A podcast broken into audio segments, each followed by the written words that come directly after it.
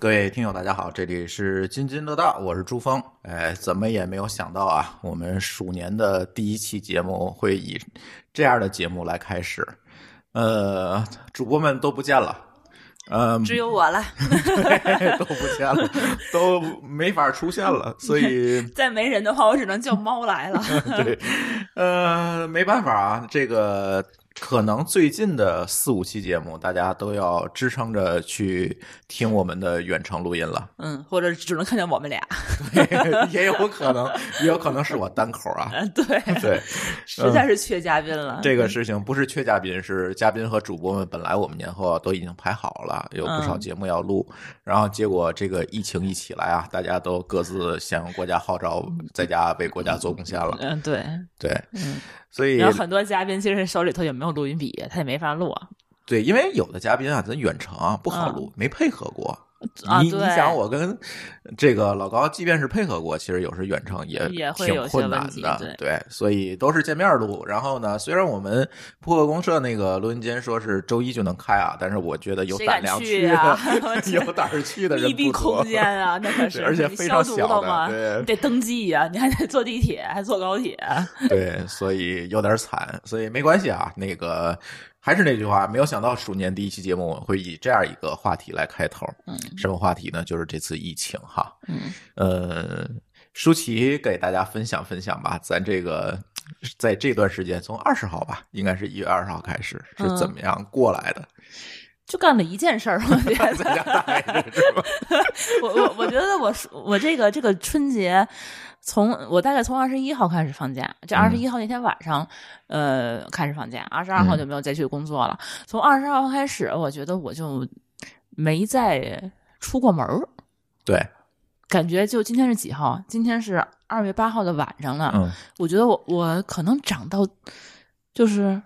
大学之后吧，就早一直到现在，没再这么宅过了，就没那个放过这么长时间的假了。嗯，我觉得可能也就之前的寒暑假一放放一个多月啊，能在家里待着。那我还出门呢。对呀，这这就反正现在我当我当时放假那几天，我朋友圈就俩，一个是聊疫情，一个是聊做菜。嗯。哎，对，这次把大家做菜的技能都提高了。大家实在是没事儿干了，那电影也没什么可看的，网上也就除了那个囧妈，就放了这一个电影新电影以外，真的是没什么。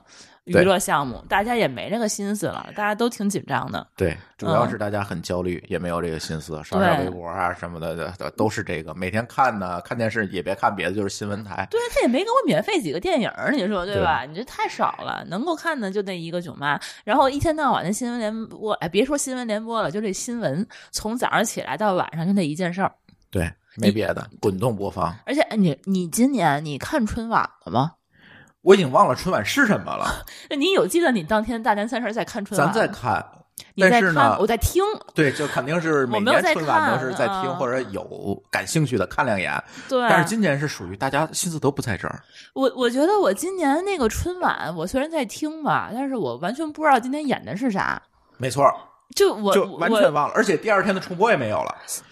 哎，对呀，为什么我没有看重播？我记得我之前是初一、初二什么的就得看这么两三遍重播吧。会在这整个的这个假期里，一直到初六、初七，基本上电视台没别的，就是滚动播放这个。反正每天得得对对得播几个，得出点什么神曲，对对吧？出点好听的歌，然后有没有段子什么的。今年好像。呃，那快手给那个春晚那十十三个亿，扔那十三个亿，我觉得可能赔不少，我感觉。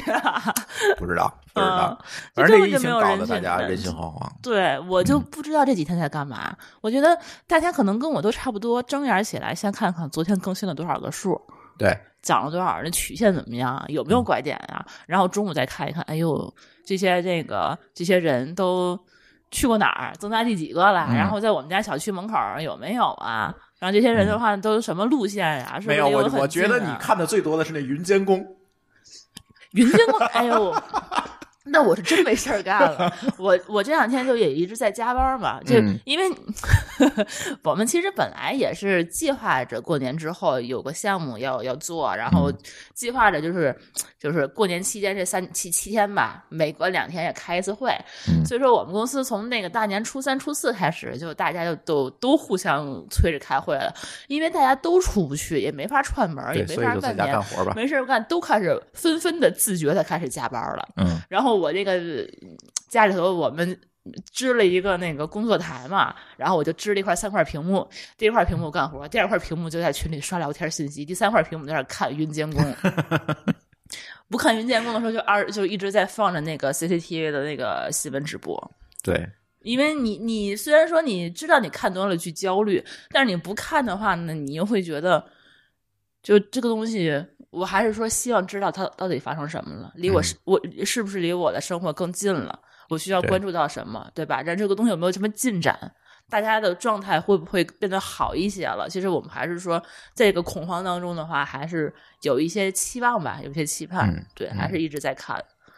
所以从这个疫情发生以来啊，就是这个我说一下呃咱们播客这边的情况。其实好多听友都说，你们是不是应该录一期特别节目，说说这次疫情，嗯或者说你们怎么看这次疫情，到底是天灾还是人祸呀？对吧？可能是人祸吗？这是阴谋论吗？你这呃，不？对，但是这些事情，我觉得是什么呢？作为我一个播客节目啊，真的能干的事情非常有限。你让我表态，或者是传我又不是钟达一些东西南山我又不是钟南山，我也没有办法做到信息完全的对称。我又不是医疗人员，我人又不在武汉，对吧？嗯，所以我们能干的事情特别有限，包括说，你说给灾区捐款捐物，我觉得大家可能不缺钱，缺口罩。问题我也 缺，我也编不出来对我也我又不是做这个的。那前两天那个大王也是，就咱那个发发大王有台，他那个在朋友圈也都吐槽这事儿呢。对，一听有在那儿说，我对你太失望了。你们居然不表态，国家国家出这么大事儿，你们居然什么话都不说。嗯，我说，我觉得，我觉得啊，这个大王你别生气。我觉得我们坐在家里头不出门，不给国家添乱，就是为国家做贡献，对吧？你作为这个时候的话，我觉得我们就响应国家号召就好了。对这你普通人能做啥？普通人啥也做不了，不给别人捣乱就行了。对，还是那句话，我们也不知道我们能干什么，对对吧？对，而且这个时候大家的就那种焦虑感，我又不想再传达更多。你说我我给你传达点儿相声，我们俩说个段子，这这是。气也氛又不对，对吧？又不严肃，你说我干嘛？我还是加班去吧，我。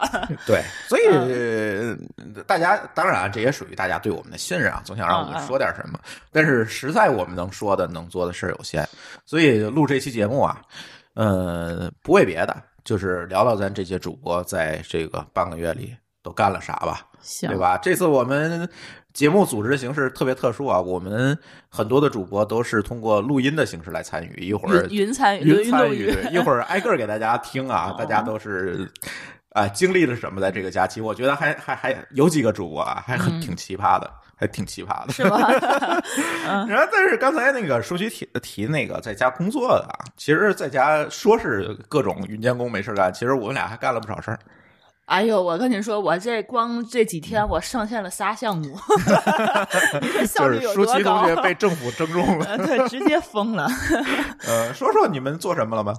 哎呦，可以打广告吗？哎，可以，哎呦啊回头让你们老板结广告费了啊。哎，嗯没问题，我跟你说，签签单，嗯呃，其实其实结广告费，因为这也不太结不了，也没，我因为我们其实也是在义务的在做。我们我们做了啥呢？就是今天是元宵节，正月十五，二月八号，礼拜六，礼拜六。然后呢，我们就是复工时间啊，大部分的话应该是二月十号，就是二月九号就结束我们的这个大部分的这个休假了。啊嗯大部分有些企业的话是。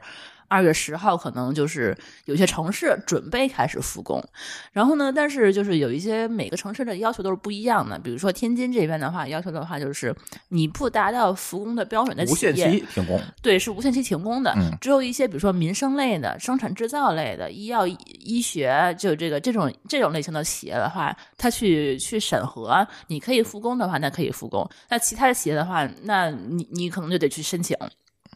然后这个时候呢，你每一个企业，比如说有大中小型的制造业，每一个企业有那么好几千人，那他复工的话得需要一些要求，比如说你符合条件的员工可以复工，你不是从湖北回来的，啊，你不是从其他的，比如说温州、疫区疫 区，对，浙江，对吧？广东现在的比较大的这些企业，这这些城市回来的员工的话，那你需要先呃复工之前需要几个步骤。首先，在家需要先隔离十四天。第二呢，需要每天上报三次三次体温，然后第三十四天之后三次体温，对吧？这都没有问题了。然后你去企业每次进出园区的时候，需要上报你的身体情况。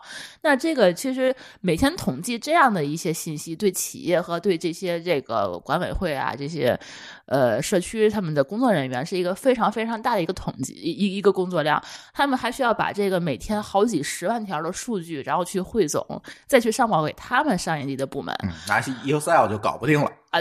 一个，我跟你说，我们那个管委会给我发了六张表，嗯，每张表里还有仨分表，然后他每天就没事干的话，就专门有一个人上面去统计这些表，嗯，一天到晚就干这些事儿，效率低也容易错啊！对，人自个儿也逼疯了，对，白天直接给生累病了。然后呢，他们这个每天看这些企业这个审批，他们这个复工什么的也比较。比较辛苦啊，就是我们给他们义务这些呃政府部门做了一个小程序，就是说每天呃可以员工和企业去上报自己的员工情况、身体情况，包括可以去审批你这个企业的这个复工情况，然后呃政府部门后台还可以导出他们这个这个这个这些体温记录、身体记录，然后可以去做这个重点人员的观测、检查，还有他追溯，就是这些功能。对，为什么会在你们那儿做呢？嗯，我觉得啊，啊，我我要说一下，这个大家可能都不了解，尤其外地的听友。嗯，舒淇这个公司的所在地就是天津小汤山儿。对，天津 哦，我我跟你说，我们那个天津定点医院天津海河医院离我们公司直线距离大概四公里，嗯，然后隶属的这个管片儿全都是天津双港。对，然后我们呢是天津商港里头就是最热的一家这个孵化器下面的一个明星企业，嗯，所以这个任务就交给你们了。对对，当时也是正好是跟他们孵化器，可能他们当时沟通有什么需求，然后作为这个他们推上去的企业吧，双港就很荣幸把这个任务就交给我们了。当然，我们这次开发什么的也是免费给他们去去，而且还非常赶这个时间，一周上线。二月四号跟我们开始，二月四号中午我在那吃半截午饭呢，跟我说有个下午有个那个有个会，咱们线上参加一下，然后有个有个项目，二月七号上线。你这算一算，我这两天睡了几个小时吧？嗯嗯，对，所以舒淇他们这两天是比较辛苦。然后我这边其实呃还是咱博客的事情。然后其实呃很多人啊说这次疫情催生了这个远程工作，是吧？这个远程协同。对我们从那个初三开始一直就在远程工作。对，但是实际上呢，博客这一边我们是一直在远程工作。嗯，因为我们的主播、嘉宾、志愿者分布在四个国家、六个城市。对，反正每次周一开会就疯了，就是按这个时区开嘛。啊，早上起来先俩会，下午再一个会，对对半夜再开会，都是这种。所以呢，其实我们来讲就非常适应这个节奏，就是远程工作，因为这是我们是一个原生的远程工作的一个团队。对，咱其之前其实咱们那个好多项目也都是远程在，对，远程居多，所以我们还是比较习惯的。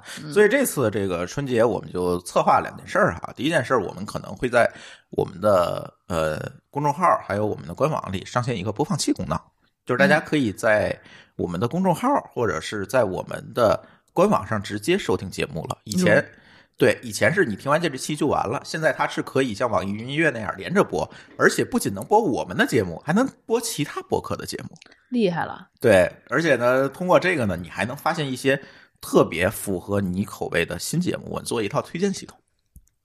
嗯啊，这个他们要广告费了吗？啊，在博客这个市场还很小，大家都是互相推动。OK，对，所以说我们干了这么一件事儿。嗯，然后接下来还有一件事儿，就是我们可能会做一个会员计划了。嗯，就是这个推了很久。你别再说了。对，为什么说很久？其实也是大家一直在纠结这个，我们到底能通过会员节目，呃，会或者叫会员计划，能够给我们听友什么东西？嗯。对吧？只是听免费听几期付费节目吗？我觉得不够，对吧？嗯呃，是交一个信仰税吗？我觉得这事儿我也干不来。嗯对，所以呢，我们这个会员计划整个策划的还是这次比较是完备和成熟的，而且特别有意思的是，在会员计划里面，我们可能会引入区块链的技术。哦，对，所有我们的铁杆会员是能嗯分享，比如说你买了一期节目，嗯那其他人如果通过 你的推荐再买节目，嗯是要跟你分成的，哦，是这样。哦就是说，你不仅仅是会员，你还是津津乐道的股东。津津乐道所有的收入都要跟我们的会员计划里面的会员来分成你这不是。传销吗？啊，不能叫传销，因为我们不做多层级，只是对你自己。啊，这下面再有什么的就没我的事儿了哈。对，再有啊或者因为国家规定最多三级，然后就叫传销了嘛。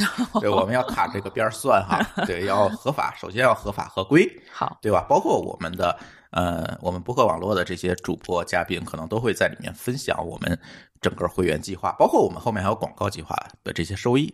嗯所以我们在整个的春节期间，其实干了这么一件事儿。嗯，好，对，而且呢，我觉得可能还多读了几本书，确实是闲的难受，哎，在家看书吧。我真是没少看书。我觉得我特别那个什么，就是特别有先见之明。第一个先见之明就是一月三十号，咱们就知道武汉出事儿了十二月三十号我说一月错了，三十号都大年十二十二月三十号嗯我们就知道出事儿。三十一号这个十二月三十一号这个东西才上新闻，说武汉有这个新型肺炎，但是可防可控，没有人传人，对吧？当时是这么说的。不还辟谣了，对还辟谣一月二号把还把那个八个人给批一通，对吧？对然后我还跟我们同事说，他说不是的，不用担心对啦。，但是那个时时候我们就在我们听友群里提醒我们听友，你们出出去赶紧买口罩去，对，然后我们当时还囤了还囤了好多口罩。囤了一盒吧，但是这不是为这个囤的，应该嗯当时是为那个鼠疫问鼠疫的时候，他就嗯囤了一整盒对 N 九五，对，正好上。都没用。我跟你说，当时就让你馋猫屎用了一个，然后再也没用。嗯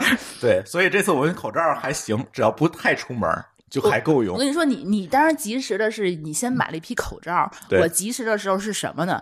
二十二十号的时候开始知知道这北京这边开始有了，嗯，然后二十一号我二十号晚上我就把北京去北京的那个火车票我给退了，啊，对，我死活开会的火车票给退了。对我，我要出差，我我死活不去了，然后我去我就不去，然后领导也不去了，哎，我好开心。然后呢，二十一号我们就知道，二十二号本来该上班的，我们把那天班都取消了，嗯大家就开始一开始紧急在家里了。对，然后呢，我就想说，二十二号我要我要开始在家里头宅的话，那我需要保证我们很长时间的口粮。然后到，过年的时候还家里还有父母还要来，然后我就买了好多好多吃的，对，我买了得有两千多块钱，就就去山姆狂敛，包括各种口罩。各种狂那个消毒液消消毒液、洗手液，然后还买了什么，就是擦手纸，因为不想用毛巾擦手嘛。然后还买一就就一堆这种就那个防疫物资，敛一车，我自个儿都搬当时好多人还没意识到呢。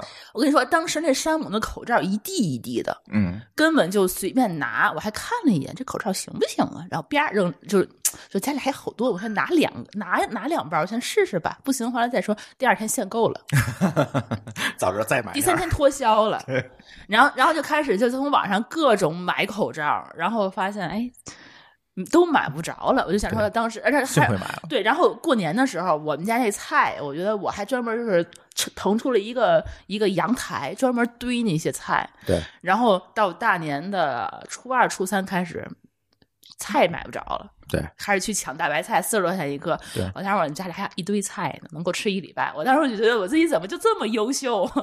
呃对，平稳的度过了就是菜价涨的那几天，对，然后现在回来了。现在现在很平稳了，就是说我们完全没有生活就受到这方面的焦虑感的影响哈。对，嗯而且我觉得我最最那个什么的，最先见之明的是花了六百多块钱买了一堆书，啊，对，对正好在家看。什么事儿就在家里都都可以解决了。对嗯呃，所以这就是我跟舒淇的这个抗议经过啊，这个。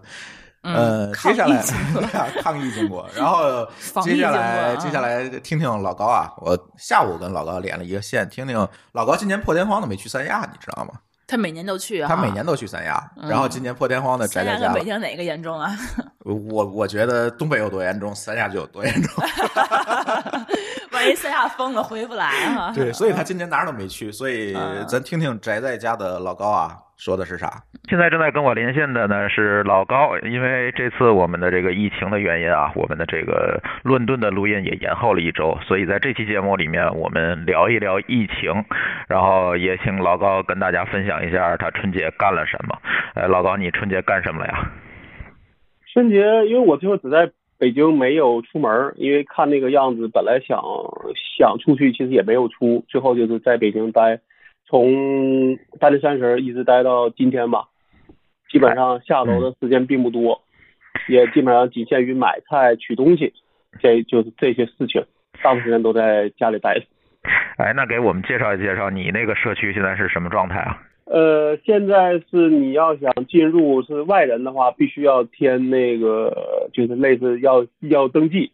如而而而且不管你是社区内的人还是外的人，进门必须要测那个温度。哎，是不是你那儿那个快递也只能送到门口了？对，他就是只让你放在门口。呃，这个是最早在在在在初级的时候就已经这么干了。测温这事儿呢，可能是。呃，就是这几天才有的，前几天并没有这么严，只是说，呃，就是说好像就是你就就是快递是必须只能送到门口了，这是早就这么干的。测温，因为我这两天没怎么下楼，我昨天下去取东西的时候，他是拿了个测温枪，就就反正他的意思就是说，无无你无论是你是小区内人还是外人，反正进来外边人必须登记，里边人必须要就是无你无论哪个人都要先测温。对，这跟我这儿也一样。哎，作为咱都经历过非典的人啊，做当年非典的时候，咱可能也在上班。你觉得这次跟非典有什么差别？严格上讲，比那时候还要严，因为那个时候我记得是没有所谓测温呐、登记这一说，其实都是怎么说？那那种方法都是就是大家自发的回家待着去了，但没有严，没有说强制性的说你不能出门，然后怎么怎么样。而且那时候我还相对来说比这回要。更自由一些，那时候可能偶尔还会出个门见见见个人，但这回是基本上就是没有什么任何，就是哪怕你想见人，可能人都敢都不敢见你了。而且你也没有见人的地儿了，好多商场啊、餐厅什么的都已经关了。对对对对，而而且你看这回出的政策是说，你在公共场所不戴口罩都不行。对，其实上次非典感觉就是没有这么严格，大家好像就像你说的，都是自发性的啊，回家办公，或者是说，呃，因为当时我觉得非典一个好处就是你很快就会发烧，就是很容易被鉴别出来。嗯，这次就是因为有这些潜伏的人嘛，你就就太长了，就搞得大家特别特别恐慌。对，而且那时候哈，我记得说非典是说你发病了之后才会传染吧？对，我我我记不住了。对，是。那这个差别就很大了，对，所以今年也是大家非常恐慌，而且现在你那边是不是还没有复工？北京其实是按照国家规定的，就三号上班，但是呃，就是说是尽量在家上班。那现在呢，也没有任何，其实但是我看说小学，这这这种学校类的都要求到月底了。嗯，我觉得是，即便是要求三号复工，可能很多的公司也没有办法上班，因为很多人没有回来。对吧？咱先不学不说学校的事儿，就是很多人没法回来，然后所以你也没有办法特别这个怎么讲的严格的复工情况，因为我们做的事儿可能其实是不太需要在一块办，就是是可以不在一块办公的。对。那我们现在情况啥？就是回北京的，也有在家就是在老家办办公的。但有一些人是说，他比如说他那个住他的老家是村子，村子呢可能又比较偏远，比如说安，比如说那个甘肃的某一个比较偏僻的村子。那那个地方呢，可能网络也不好，电这个电话信号也不好，而且他家里没有电脑，可能他到现在都没法上，都没法远程工工作。嗯，所以我们现在算了一下，可能到现在吧，到今天可能也就一半的人在上班，一半多，一半多一点。我听说你你把那个员工的电脑这次都拿拿出来，然后都快递给他们了，是吧？呃，我们其实是这样，大部分都是笔记本，只有少数人是台式机，但是因为这回没有要求，就是你回家的时候一定要带电脑嘛。那有的人是家里有网，他没电脑，或或者说他自己电脑不够我们的需求，所以就只能说有些地方只能是，比如看他的情况，比如快递通，那我们就可能说从公司拿回来，然后再给他快递过去。然后现在还有个比较有意思的事儿，我们有一个人在天津上班，但是呢，天津的快递不能寄到山东，但是北京的可北京的可以寄到山东，所以我们就得把这个笔这个笔记本先从天津发到北京，再从北京发到山东。对，天津的顺丰好多陆运的件儿已经不收了，说是因为这个物流的原因已经不收了，但是北京应该还可以。笔记本航空也不也它也不能发，没错，锂电池它也不行。对，所以就只能是从北京转。对，现在我也遇到这个问题，好多发到外地的件儿，你走陆运已经走不了了，从天津这边，因为据说是因为天津的放假的时间是无限期被延长的，所以很多这个人员密集的地方其实都还没有正式的开工，比如说这种物流中心、这种司机等等这些东西都没有开工，所以我也比较惨，对，然后什么都发不出去了。而且是这样的，我们那些在。在在老家的员的员工不是不想回来，据他们说是封村了，对，不能进也不能出，所以这样的话就比较烦。对，所以我觉得这次可能对互联网公司的影响反而没有这么大。其实大家都可以在家办公嘛。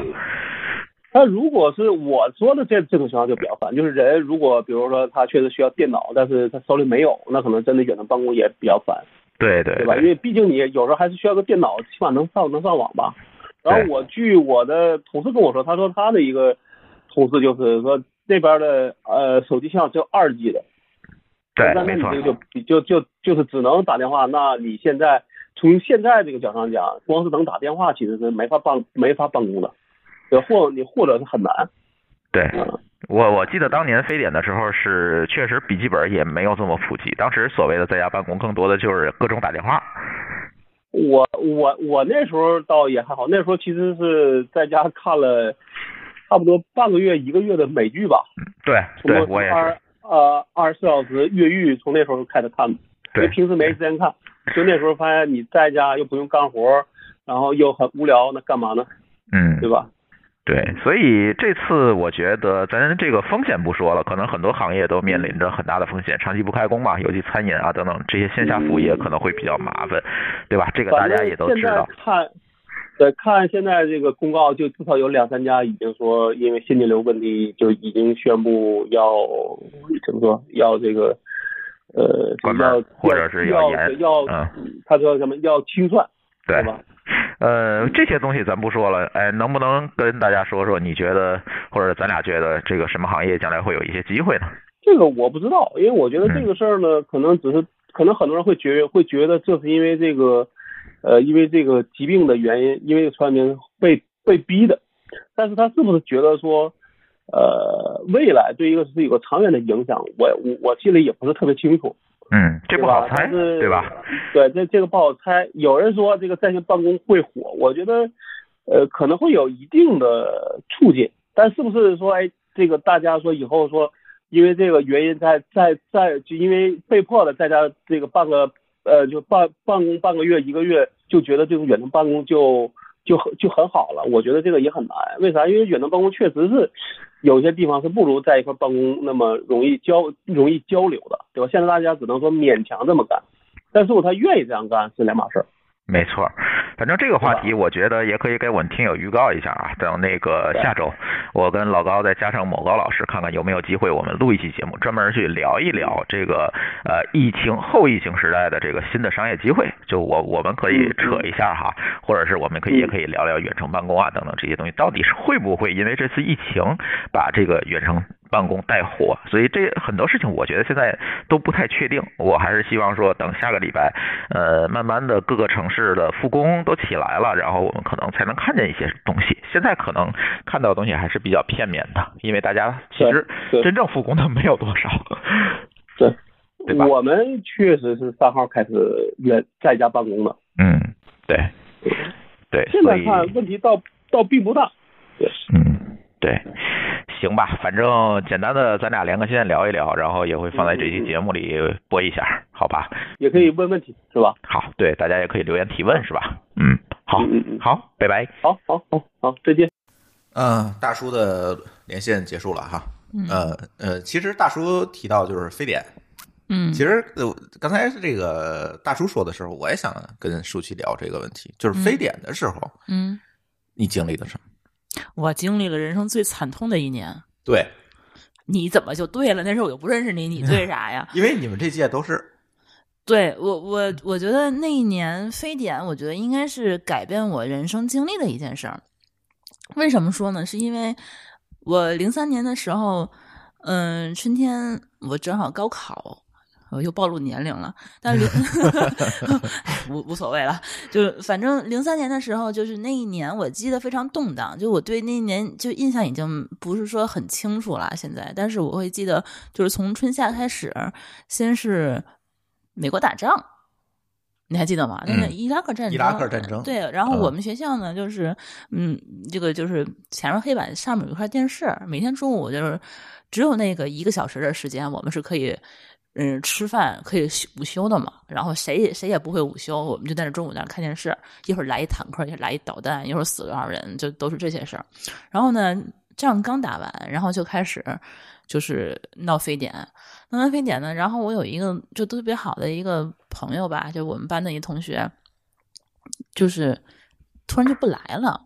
然后这个这个我也是被隔离了，是吗？对，这个这个我也是，就前两天跟他聊天的时候，我才知道啊。就当时我们班主任跟我们说的是，他呃，他妈妈是医生嘛，他妈妈他妈妈可能就是就是他有有妈妈的呃呃叫什么呃。嗯，同事啊，呃，感染了，然后他们就是密切接触接触者，然后所有一家人都被隔离。我印象很深，反正是隔离了好长时间才出来，得有哎呦，都小一个月了，感觉。还想说，然后我我前两天问他，他才他跟我说，他妈妈当时是感染感染上非典了啊，然后就被感染了，然后他那个就是被感染的那个同事就是去世了，但是他妈妈当时就是好像说并没有真正的发病。然后，但是他也是身体会有一些症状啊，就是说，但但也不是说特别严重，所以说就还好。然后我觉得，嗯，那一年就是高考之前也是，就是大家就是一直就是看身边的人，就有一个个就开始就是被隔离啊。然后学校，你们你们当时可能有上学的人是封校，对吧？不能出校门。我那时候已经工作了，对，年龄了。对，但我们那个时候是高三是最紧张的时候嘛。一般情况下是高三那个寒假就把高三整个的那个课本都学完，然后高三下半学期的话就开始整个大复习，嗯，对吧？整个开始从头开始看。我觉得印象特别深刻的是，我们就是就是复习到一半的时候，还没复习到高一的内容的时候，我们就开始要停停课了。停课到什么程度？就是每天只上半天课，下午半天是放风状态。嗯，就没有人没没有老师管了，然后就每天就是也也老师也不带着复习，就你这都自己看书，然后一天到晚的在家在家学习，就就是。反正就已经没有那样高考的一个状态了，嗯，然后模拟呀什么的考试好多都取消了，然后我们高考的时候，当年还是第一年提前了一个月高考，对，头一年提前，对，然后之前都是七月份高考，我们是第一年六月份高考，对，就一直在猜测会不会说是给我们再错后一年啊，但是等到那个时候高考前也没有人通知我们错后，嗯，然后高考的时候还是说是每一个人都得去量体温，你才能进那个。进进进考场，然后高考的时候，那那那个卷子还特别难。那一年我不记得重点分是多少了，我记，但是我我有印象的就是说，我们的一本线跟往年比低了五十分嗯，低了五十分就是难的都，就很多人刚出考场就崩溃了，就哇哇大哭，坐地不起来那种那种，就就就不行了。每个人应该都考砸了，我觉得，嗯，就没有一个人。你想前面的复习。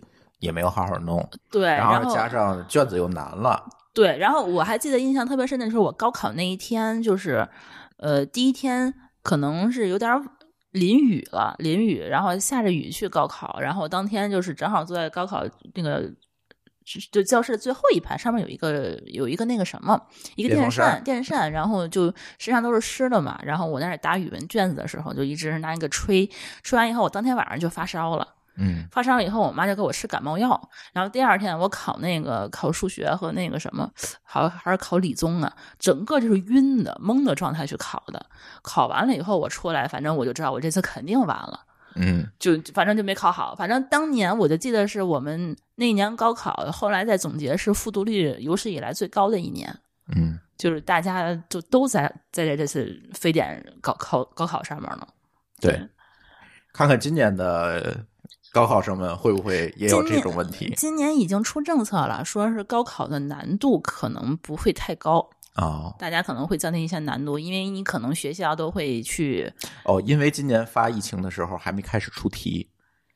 嗯，你们那年那个我们那年应该是三四月份的时候开始出，因为我记得是个开已经开春了，对。已经不是冬天了。对。对，那个时候，嗯，有影响的时候已经到五月份了，四五月份才对我们的这个复习就就是影响是最大的嘛。前面几轮模拟一些什么都都都是照常的。对对对，所以说我觉得我们那个时候，哎。这也不今一想到就说今年有可能高考会延后，我就会觉得对我们那一那一年会有一些不不公平啊。我觉得，因为我们其实是怎么说，很多人的这个人生经历就因为那一次高考改变了。对对，因为非典改变了。对，应该是这个样子。对，呃，而且我觉得非典是最重要的一点，因为当时我应该是在济南吧，其实济南的疫情就还好，但是整个来讲，大家获取信息的途径在当年啊，可能还是以传统媒体为主，比如电视新闻、报纸这种，互联网还没有这么发达，对，也没有什么微博啊、朋友圈啊这些呃社交媒体。因为刚刚零三年嘛，嗯外部二点零刚刚兴起，但是它还不是特别旺盛的时候，是是，对吧？所以大家获取信息的途径是非常有限的。而今年不一样，嗯，今年微博、朋友圈、各种微信群，每天都在给你传递着不同的焦虑。这你你，我觉得啊，这个东西你得两方面来看，嗯、一个是它叫焦虑，另一个方面也是信息更透明化。对，这是自然的，嗯、但是很多人可能就受不了了。哦，对，很多人就开始崩溃了。我觉得他们在群里头说那话，让我有的时候会怼回去。对，这对，所以我少看手机，对对吧？所以我们听接下来一个录音啊，嗯、微博大 V。某高老师 的经历啊，嗯、他据说他自己已经刷微博已经刷腻了，这第一次我听他说他刷微博刷腻了，我刷朋友圈刷腻了。对，来来来，我们听听某高老师的录音啊。嗯，津津乐道的听友朋友们，大家好啊，我是某高老师，好长时间没在节目里面跟大家见面了，还有点想念。今年过年这个事儿呢，反正眼睁睁的看着。这个疫情一步一步的变成现在这个样子了，每天刷微博刷的也是很痛苦，还要看电视在弥补心灵的创伤。其实我堵在家里头啊，也没有特别多心惊动魄的事情跟大家分享。今年过年呢，我感觉确实跟家里人头一次一起待这么长时间。在我毕业了，我毕业了大概十多年，将近二十年吧。啊、哦，没有一二十年，没有这么老。我毕业了也十多年，到现在头一次跟父母在一起住这么久。因为最近几年我小孩不是很大，所以我都把父母接到北京来和我们一起过年。每年过年都这样，但是通常父母可能待个五六天、六七天最多就回去了。今年空前绝后的待了这么久，跟父母在一起，跟孩子在一起。在家里倒也没有感觉物资紧张啊什么，就是口罩有点紧张，所以大家干脆就不出门。嗯，还好我的父母，包括这个我太太的父母，也都是比较呃不是很倔吧，不是这种嗯宁死不戴口罩或者是怎么样说也不听，觉得没事儿那样子的老人，所以还好，至少还其乐融融。大家说。啊，我们有的时候刷个微博说，哎呀，发现这个病毒可以接触传染，就要喷消毒液。那他们也会主动出门回来就用酒精擦手什么的，所以感觉还好，不是特别心累。嗯，唯一让我感觉心累的就是我的在过年前买的这个任天堂的 Switch 掉厕所里了。让我非常心累，好不容易买了个游戏机，打算放松一下，啊，这个事儿就不提了，到现在也还没修好。反正到最后吧，就是跟大家说说我的对这个疫情的一些感想，就是我们因为经常刷微博，会看到更多的负面的信息，也会发现更多的问题、更多的危机都是过度反应引起的。这个病本身。在人体里边也是免疫系统过度反应，会造成很多问题。我们的整个社会呢也会过度反应。最早我们大家可以说是因为信息不够通畅造成的。但是后边呢，就有一个有一个有点像呃过犹不及吧，就是过度反应造成的物资短缺。所以我其实想跟大家讲的是。我们从科学的态度来看这个病呢，其实它并没有那么可怕，很多问题都是过度反应，包括最早的封路也好，现在的封小区也好，其实从我个人的角度来讲，我觉得都不一定很必要。嗯，当然顺其自然吧，大家保护好自己，谢谢，我们下次见。啊，这是把微博刷腻的大卫啊。的发言，呃，某个老师比较惨，就是刚才他也说了，他年前啊就一直在想，这哎，这个 Switch 能不能在这个快递公司歇班之前能够送来，然后还制定了 Plan B，Plan B 就是把老高的 Switch 抢走。最后在最后一刻啊，终于拿着了，但是呢，不幸玩了没两天，就让小孩给掉厕所里了。对，至今也没有修好，在王大夫那儿住院了。王大夫说病情比较重，已经进了 ICU 了。我把我的可以高价租给你哦。没有，他今天最新消息是他今天又买了一个新的。呵，还不知道什么时候能送来。这疫情不知道什么时候过去，就必须得用上。对，但是我怀疑啊，等 送来。也上班了，也没时间玩最后又便宜他儿子了。对，这个广告老师俩儿子呢，一人一个。对，一人一个。对，谁用那去了厕所了呢？现在都给传染了，是吧？呃，某个老师也是宅在北京啊，这个。也是属于跟父母这次大家跟家里人待的时间都会比较长啊，比如说父母来一起过年，一般可能待个两三天就走了，对，可能待个四五天，然后可能过完年怎么着也得回去了，初六初七就回去了。对，结果不小心封路封路了，封小区了。对，这不是最惨的。今天我从网上看一段子，嗯，租了一个女朋友，本来预计租三天，一天两千块钱，然后结果 现在在家又吃又喝，待了二十多天了。这超时费怎么算呀？不知道呢，这倒倒。都没了，这个。对，今今天我是看这个这这么一个段子啊，呃，所以在家待着，我觉得好多事情除了咱出门戴口罩，嗯，之外，嗯，其实在家里也有很多的防范措施，嗯，就比如说要通风，对吧？要保持屋里空气的清爽，嗯，因为你人聚集的地方，它就难免。咱就不说这次疫情，即便是有流感，你不通风，家里人也也容易一块儿感了冒。对呀，对吧？所以呢，这个嘉亮啊，也是我们的嘉宾啊，这个哎，给大家从他的专业领域，哎，他做新风的，给大家分享分享他的经验和这次的感受。这个有用哈，对，这个比较实用啊，大家可以听一听，这个通风应该怎么来解决。呃，亲爱的津津乐道的听友朋友们啊，大家好，呃，我是佳亮。呃，一些常听津津乐道的听友呢，应该听过我曾经参与过呃尼泊尔旅游啊，这个呃电动车的一些使用体验，还有呢新风和净化器的啊一些节目。呃，在这个大家共同宅在家里面啊抗击疫情的时候，呃，我和大家分享一下我自己的三个小观点。啊，第一呢，大家一定呃在疫情的时候要注意通风。啊，通风呢，能够这个降低室内的污染物的浓度，然后呢，减少被感染的这个风险，同时呢，也能够这个，由于大家都在家里面嘛，那么这个达到这个换气换氧的这样的作用啊，提高大家的身体抵抗力。啊，但是呢，这个一定要注意，就是呃，开窗通风其实呃是效率很高的，所以其实啊，并不需要呃开太长的时间，啊，尤其是在晚上的时候，还是要注意。啊保暖，然后呢开窗的话呢，其实三到五分钟啊就已经可以了，能够达到这个换气的这个效效果。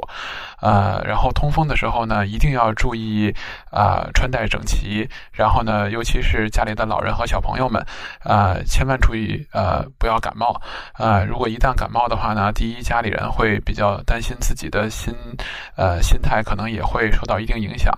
再有呢，就是说如果去医院。还会有一些呃交叉感染的这样的一些风险，啊，这时候呢，如果家里面有这个新风或者净化器，那么可以打开，也会有起到一部分的作用，啊，尤其有新风的话呢，其实可以一直开着，然后就呃可以替代开窗，啊，大家可以听听呃我这个之前呃录过的一些节目，啊，我印象里是呃一百一十五期啊，冬天又来了，空气污染如何破？在节目中我也和朱峰老师有聊过。啊，关于啊，在冬季通过新风，然后呢，这个解决空气污染的问题。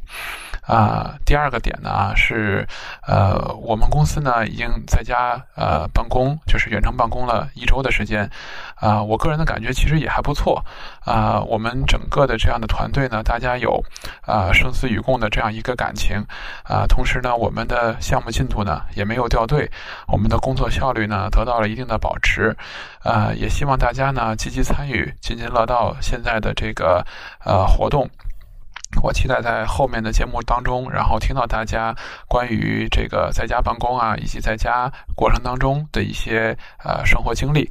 然后呢，这个我们也应该会更多的去讨论在家办公啊、远程办公的这样的问题。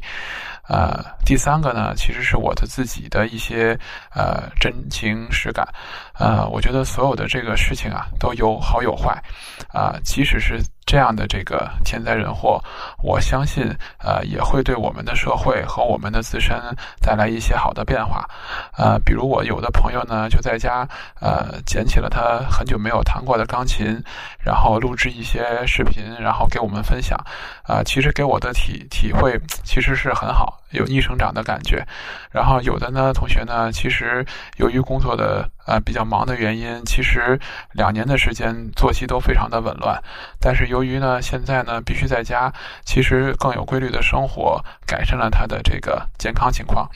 还有很多的人其实都由于这样的疫情，改善了家庭的关系。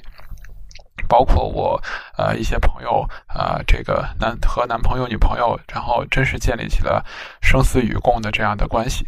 所以呢，我也希望在当下，呃，这个可能不知道什么时候会结束，但我相信，呃，一定会结束。啊，而且我相信会很快结束的这样的疫情当中，呃，这个大家能够呃好好度过。然后呢，希望在未来听到更多的呃因此而改变了自己的人生、蜕变了自我啊越来越好的人生经历。啊，我在此也希望所有的津津乐道的主播和听友朋友们呃身体健康啊阖家幸福啊！谢谢大家，我是嘉亮，再见。哎，嘉亮还是从这个。通风的角度啊，从专业角度给大家聊一聊，然后给大家聊一聊正能量啊。对，确实是大家宅在家也是无鸡六兽的，这时候你要有个爱好，我觉得还挺好的。嗯，对吧？嗯，你如果不加班，你要弹弹钢琴啊，做做手工，对啊，收拾收拾屋子，做做饭，其实都挺好的呀。对对对，所以以上啊，这个嘉亮也好，某高老师也好，老高也好，他们都宅在了大城市。哎哎，对，是吧？要么北京，要么天津，对吧？有条件，还行哈。各种在家宅，各种咱也还行，咱也还行。对，哎，接下来这位比较惨。接下来这位是谁呢？对，接下来这位呢是被封印到河南省的农村。真被封到村里的小白同学，这小白同学特别惨的是，他还没带电脑，对他什么也没带。然后呢，呃，现在在家主要的爱好是喂羊，嗯，对，放羊，因为他们家养了好多羊，你放出去还能溜溜风，他只能在圈里头走对，现在那个羊也不让出门，主要是，所以他只能是喂喂羊。对对，所以这个哥们儿非常无聊啊。所以，而且这个小白比较危险的是，他回家的过程中还。还途经了武汉，就是在封城的 前一天，还途经，因为他是从深圳啊回河南的老家，中间一定会对一定会途经，而且一定会停，所以他就比较大哥还 特别讨厌，还下车下车去拍了几张照片。对对对，所以那个大家如果想看那个小白在当时啊在封城的最后一天在武汉车站拍的这个实景，大家可以在我们的微信公众号。津津乐道博客的后台回复俩字儿“小白”，哎，你们就可以看见了小白的这个武汉车片车站的实景，不是武汉的实景，对，武汉高铁站的站台上的 实景。啊，传说还上来不少人呢，其 实对，当时是从武汉有人往外走，武汉上来三四十个人呢，还挺恐怖的。对，嗯，所以小白你算密切接触者，我跟你说，对我他已经上了黑名单了，我估计就应该被封印在村里。对，所以他现在出不来，但是他好像已经过了十四天了，是吧？对，啊，对，就还好，应该没事对对，他应该还好，死不了。呃，听听听听小白吧。嗯，大家好，我是小白。嗯，今天呢，跟大家去说一下，呃，我作为自己这样一个普通人，然后目前在于疫情这样下的一个生活。那么先说一下背景，就是我其实是一个河南人，也就是说，我们说在网上一直以来被黑的偷井盖的河南人。那么在这一次疫情当中呢，河南呢也的确的一些很硬核的反应，让网上的大家呢都感受到了说，哇，河南这一招做的太厉害了，其他省的人快来抄作业。那么刚好呢，我自己其实一直呢，就最近的十天差不多，都是一直在被封在村里的，所以呢，刚好我也可以说一些我自己的观点。那么目前我呢是被封印在河南省新乡市下面的一个很小的村庄里，然后我们这个村庄呢离县城不算太远，但是呢封了村，我依然哪都去不了，只能在村子里待着。目前呢，我们可以看到，就是村子里呢。虽然说我们在封村这件事上可能做的比其他的地方都很好，但是说句实话呢，是村子里的很多卫生条件、医疗条件也确实是不如我们看到的这样的一线城市。至少我在村子里这十几天是没有戴口罩的，倒是不是我不想戴，而是因为确实现实的条件呢是不允许我去戴口罩的。村子里几乎没有人戴口罩，而且呢。你很难有地方去买到合适的口罩，所以实际上在前面的这十几天，我都是没有戴口罩的。那么，除了我的这样的一个在村子里感受呢，另外一个层面其实是这样的一个不便，就是我会看到说，那村子里因为河南省的公共交通一直会停到二月九号以后才会恢复。所以，我现在其实从某种意义上来讲，我是被困在了村子里。虽然我现在有很多事情要做，啊，也有很多工作要去做，但是因为公共交通的停止，导致我没有办法去离开这里。这会让我有了一种回到了西藏的感觉。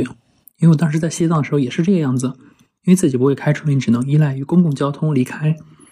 那么，如果公共交通不再起效果，对于我们这样的人来说，其实就是非常困难的。那么说了一下我当前的现状，也可以说一下未来的情况吧。我预计呢会在二月九号公共交通恢复以后，先回到焦作，呃，我我家中，然后在我家中呢远程工作一周，再回到深圳。这个呢是得益于公司的政策，鹅厂在这方面呢给了我们很大的优惠，我们可以在二月。十号以前休假，然后从十号开始远程工作一周，并在十五号、十六号回到深圳。在回到深圳以后呢，因为我离开了我的工作地，离开了深圳，所以呢，我还需要再隔离十四天。不过好在是，总的来说看起来我有回去的希望了。我可以回到我熟悉的地方，开始工作，开始做我自己想做的。那么除了这些东西呢？我自己的这个经历其实也算是比较，呃有意思，因为我从深圳回到河南的那天晚上，刚刚好是武汉封城的前一天，也就是在一月二十二日的晚上，在一月二十二日的晚上呢，我坐着高铁从深圳回到了郑州。那么在路上，实际上在路过武汉站的时候呢，我心里其实很紧张。因为我中间关注了很久的这个肺炎的事情，也看到了很多信息，所以还是非常关注。在路过武汉站时，我还专门探出头，从门口拍了一张照片。当时还在听友群内被大家调戏，我要感染了，也要被送去隔离了。不过很显然，武汉并没有那么恐怖，我也并没有被隔离。实实际上，一直到现在。我的身体状况都非常的好，也没有什么发热，也不咳嗽，也没有痰。所以说呢，疫情或许很可怕，但是网上很多时候它的谣言真的可能让我们过于重视这个东西。我们还是需要有足够的理智，对吧？如果没有理智，那大概我现在就要被送去隔离了。好，就说到这里。理科生嘛，都比较理智，是吧？嗯嗯，就都还好。嗯，但是我觉得他过于乐观了。呃，你知道为什么一时半会儿可能回不去。你知道为什么过于乐观了呢？他想着明天九月份，还 明天九号，明天就是明天喽。对，明天哎呦，恢复公共交通了，我好像可以啊，找一个顺风车来我村里接我，然后把我放到县城里啊，然后我买一个最近的那个大巴票，我就可以回到焦作了，是吧？哎呦，想的真好。嗯，但是这个是不可能的。我跟你说，小白。啊，那个希望你明天听到这个这个节目的时候，你还没有出城啊，还没有出村儿。我们呢，那个今天我 我有一个非常就是我们之前的前同事吧，关系非常近的一个朋友。然后呢，他就面临那个什么情况呢？他从村里出来的时候，那个村长在门口跟他说：“啊，你出去可就回不来了啊！你想好了啊？你想好啊？别后悔啊！”说好，想好了，说了三遍。行，然后呢？他哈还是专不是说打了一个顺风车，他是呢专门有一个人去接他，嗯，想把他送到北京去。结果还刚刚上高速，在高速口，然后被警察叔叔留下来说：“哎，你干嘛去？想好了，想好了啊！你可真要去的话呢，那你可能就回不来了。你这个司机你就需要隔离十四天啊，隔离十四天没没没问题，你才能回来。你回来了，然后他们这一听说有。”那我不行，我去不了北京。这司机我不愿意送啊，叫顺风车叫不着，没人愿意回北京。嗯，然后呢，那就他把车开回去吧，回村儿吧。然后结果发现村儿进不去了。然后呢，这个人现在在哪儿？他现在就是发现既去不了北京，又回不了村里，于是他就跟司机住在他们家了。这司机够倒霉的，寄宿在司机的县城家里。好吧。然后这个还如果要算是说从外地。就是进入他们这个小区的，那可能还需要再隔离十四天，才能再去试一下能不能再进北京。好吧。所以我觉得，如果就是每走一步棋都要等十四天，大概是这个情况。就是你每去一个地方，你要先隔离十四天，保证你没有问题，你才能去下一个地方。对，如果小白你。感觉你是觉得能够很顺利的回到焦作，那我觉得可能还好。但是你想从焦作顺利的去深圳呢？你想他到新乡，嗯，那个县城里头，嗯，十四天，从新乡到焦作。而且你怎么从你的村儿去县城？你怎么从县县城去去焦作？对，你怎么从焦作去深圳？你想好这件事儿了吗？对，我觉得他有点乐观了。我觉得还是在继续在家喂羊吧。我觉得你可能一口一一鼓作气，如果直接去去深圳了，可能还好一些。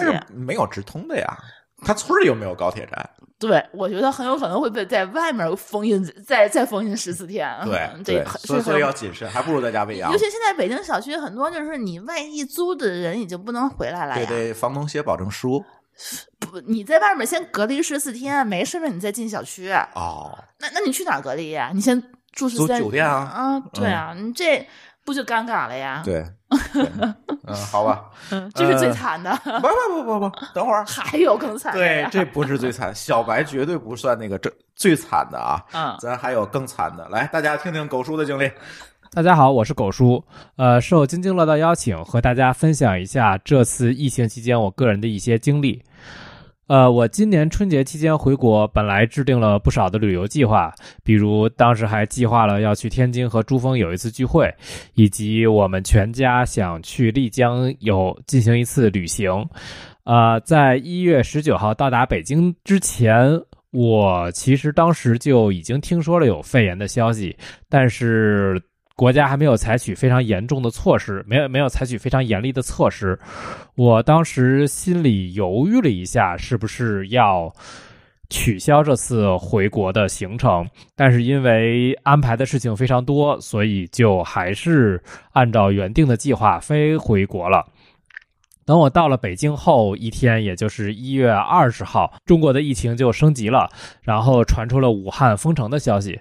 然后我当时我老婆就非常急促的催我说：“我们要不把所有的行程就都取消吧？”然后我们就取消了行程，包括去天津的聚会的行程以及去丽江的行程都取消了，然后我们还改签了航班。本来我是原定是二月十四号回慕尼黑，然后在非常急促的情况下改为了，呃一月三十一号搭乘汉莎的从北京起飞的最后一班航班回到慕尼黑。然后在北京剩余的假期就没有什么特别的活动，也没有什么聚会，也没有什么娱乐的活动。每天唯一的出行活动就是陪着我妈出去遛弯儿，大概走几个小时，在大街上晒晒太阳。大街上也没什么人，因为北京第一个是放假，也因为疫情的情况。呃，我妈还比较认真的听取了我和我老婆的建议，呃，每次出门都会戴好口罩。北京那一周的生活还是比较稳定的，然后像我帮我妈去买东西的时候，在超市里面的所有东西也都比较全，然后也没有什么买不到的东西。然后重点讲一下我回程的时候，回程的时候比较有意思。呃，当时北京首都机场需要额外填写一个身体健康申报，表明自己有没有去过武汉啊，或者说是近两周有没有发热，这个算是一个个人的一个身体状况的通报。而且机场本身也是有测量体温的机器在运作，呃，机场的所有工作人员和乘客也都戴了口罩。当时因为是汉莎往返北京和慕尼黑的最后一班飞机，其实应该算是往返中国和德国的最后一班飞机。我本来以为应该会有很多人去搭乘那班飞机回国，呃，回德国。结果登机以后，我才发现，呃，那班飞机的人其实非常少，飞机上大概只坐了一多半儿的位子吧。我在 check in 的时候选的位置非常靠后，几乎就没有人，其他人基本都是坐在前面。机组人员还预留了最后几排的位子不能选，我想可能是因为机组人员想隔离，想隔离一个，想留一段区域隔离机组人员的区域和乘客的区域。呃，机组人员包括德国人在整个。飞机的航行过程中的服务过程中，也都是全程戴着口罩。呃，唯一一点的一个不同，就是在飞机落地前要填写一份在德国的住址，不管是临时住址还是永久住址，都要填一个住址，以及可以紧急联系到你在德国的一个。联系人，这个应该是用于如果飞机上发现了有疫情的话，来来通知其他乘客的注册信息。到达慕尼黑之后，慕尼黑机场和平时比没有什么特别特殊的地方，也没有什么特殊的流程。呃，由于这次肺炎潜伏期比较长，所以德国人认为测量体温也没有什么用处，所以就没所以就没有准备这些特殊的设备。呃，过海关的时候有三个服务窗口，其中只有一个海关人员戴了口罩，另外两个人也都是非常正常的装束，也没有口罩。呃，过了海关之后，坐上地铁，呃，大部分车上的人是没有戴口罩的，因为这个可能大家也听说了，就是欧美人和亚洲的卫生习惯不一样，他们并没有特别的去推荐在这种情况下去戴口罩。呃，不过慕尼黑的车上这些人对我们这些戴口罩的人也没有什么特别的关注。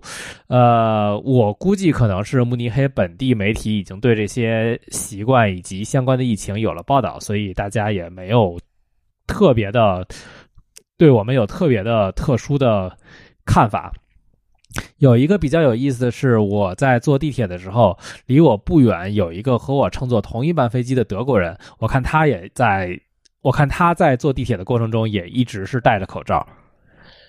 呃，这段时间呢，我的 manager 倒是很关心我，因为公司有很多的中国人，这件事情出来之后，公司也有了很多的举措，然后而且。我的 manager 应该也知道当地的，呃，也应该知道德国和慕尼黑，呃，德国和中国之间的航班受到了限制，所以他会一直他在一直用邮件和我做沟通，问我回程是不是顺利，如果有问题可以直接联系他。呃，我所在公司谷歌公司目前停止了所有在中国办事处的办公，呃，并且要求所有从中国回到其他地区的人要求在家办公两周。由于谷歌本来就有在家办公的习俗，不能叫习俗，就是有有很多的员工都会在有一个特殊时间内会有一段时间在家办公，所以公司的很多服务也都考虑了在家办公的需求，所以我这两周在家办公并没有什么特别的困难。呃，我现在在慕尼黑，一边自我隔离两周，一边正常的工作。呃，感谢大家能够来听我分享这段经历。呃，希望大家身体健康，也希望武汉的疫情能早日改善，国内能早日恢复正常的生活。啊，谢谢。我觉得他最惨的一点，他没有说出来。他是本来说是跟老婆和全家人要一起去丽江旅游的，对，他怕丽江就是说就是疫情突然爆发有问题，他就把那个机票都都取消了。对，当时取消的时候还收费，啊，对，然后结果取消的第二天还是第三天就可以免费开始免取消费取消，这才是最大的损失啊！对，狗叔不在乎，好多人的机票钱呢，还有酒店钱呢，家子人的啊，还有酒店的钱呢。，狗嗯叔是这样，就是他从那个去年年底就跟我联系，说我这次过年一定要那个回回国啊。啊我说行，安排上。好久没见了，啊安排上啊安排着。然后呢，他我跟你说，牛肉片儿我都给你，羊肉片儿我都给你买好对了。我们提前买了好多羊肉片，昨天才刚吃完啊，。对呀，够吃一个月的了。然后那个说我还去丽江哦，我说你去丽江这个更好安排，我就给找了咱丽江那个朋友啊，给你啊安排啊，我说给你安排上，就啊我都给他们拉完群了，说没问题，你们就来吧，我我们都给你安排了。嗯然后狗叔还说我要自驾，然后我们还劝他半天，我说你找个高德地图啊，然后你你设个导航，你看看那路你会开吗？啊对然后他就怂了，说我还是租个司机吧。然后想的还挺多的 司机都给安排好了，然后嗯得就全黄了。嗯，属于狗叔是属于什么原样来原样回的，什么也没干，什么也没干。就在国内跟他妈天天溜枣儿。对对对对对，那个他们家在那个北京西站那儿，北京啊西站呃一周游。菜市场去累了去公园儿，对，所以我我觉得狗叔还是比较惨的，就是嗯所有计划都被打乱了。这些还好啦，就知道这个最起码他回去了，不像小白还还在喂羊呢。呃，对他妈还没见着呢。对，他是好在就是赶最后一班航班回去了嘛。我觉得狗叔这个还真的是挺机智的。对他那个就是，他那个就是之前那几天就开始各种日本的，还是说什么嗯，呃澳大利亚的什么的都不让走了。对然后但是我们还给他规划一下路线，你看你怎么从那个中国先飞到莫斯科，当时莫斯科还能嗯，飞对，对，后来莫斯科边境又封了，说那你只能飞香港了。然后后来香港他说不行啊，我没有港澳通行证，我们这个所有办那个办证的那个业务都关了对当然，其实你要是转机去德国、香港，也不用港澳通行证。啊，用护照啊就行用护照就行护但是香香港当时还是可以走的，是吧？对，当时香港可以走，啊当时给他想了好多的办法。对绕美国，对，可以。当时美国还没有停，然后飞美国再飞德国，就是那往往往往东飞，这样飞。然后好在最后就是最后一顺利的班航班，赶上了。对，对第二天好像就取消了。对，那就是最后一班。他刚才他也说了，就是最后一班很傻。对，还是可以。因为现在德国的那个确诊是欧洲最高的了，你知道吗？慕尼黑当时他走的时候就好几例了，已经。对，啊现在德国是十四例，我刚看数据，是都在好多都在慕尼黑呢。对，欧洲啊第一。对。所以对回去也不一定安全。我的意，思，我感觉他出去的话，那个慕尼黑还不如他们家自己安全呢。对，所以哎，狗叔看看吧。而且你看，这个狗叔和小白都提到了同样一个问题，就是嗯公司的这个远程工作的这个嗯，呃安排，就是大厂嘛，可能都有这样的习俗，可以真那个。美国或者或者是像谷歌、谷歌什么的，还有就咱们在湾区见到嗯。他们那很多公司，他们其实嗯有一个习惯啊，之前跟他们聊，就是每到周五的时候，大家都可能会远程办公。嗯因为他这个叫什么？就是因为你周六周日你可能会出去玩儿，他们会去徒步啊，或者会会去郊游什么的，所以说下午可能就会早走。所以有时候大家就周五大家就都习惯了，可能会有人不来啊什么的。嗯嗯而且他们就是这种大公司，他可能也是跨部门工作的人比较多，然后跨城市，可能一个 team 的人很多，就是根本就不在同一个城市。比如说，对对对对比如说在一个 office 啦，就是说可能都不在一个国家不，在一个时区，对，都不在一个时区，就说他们可能都已经大部分人去习惯了这种工作的节奏，所以就还好。对，这都还好，嗯，对，那个狗叔当时还说，我大不了就去那个北京办公室拿一个远程工作的电脑，就可以在家工作了嘛。啊，对对对，他们还是有这样的一个传统，就是说你比如说你外外面就是，比如说你呃，慕尼黑的员工，你来北京 office 的话，你在北京办 office 办公是不算你年假时间的什么的，对对对它有很多这样的规定。对对对，因为他们那个 badge 是可以把那个全球的门都刷开嘛。啊，对对但是他们有很多这样远程工作就可以支持的工具什么的。对嗯对，所以就还好。所以其实狗叔跟小白刚才提的这个远程工作这件事情，可以聊的更多啊。刚才我们也预告了，可能会在我们的后续的节目里再跟大家细聊。这次其实我们也发现远程工作的好多，嗯，我觉得可能有希望，也有过誉。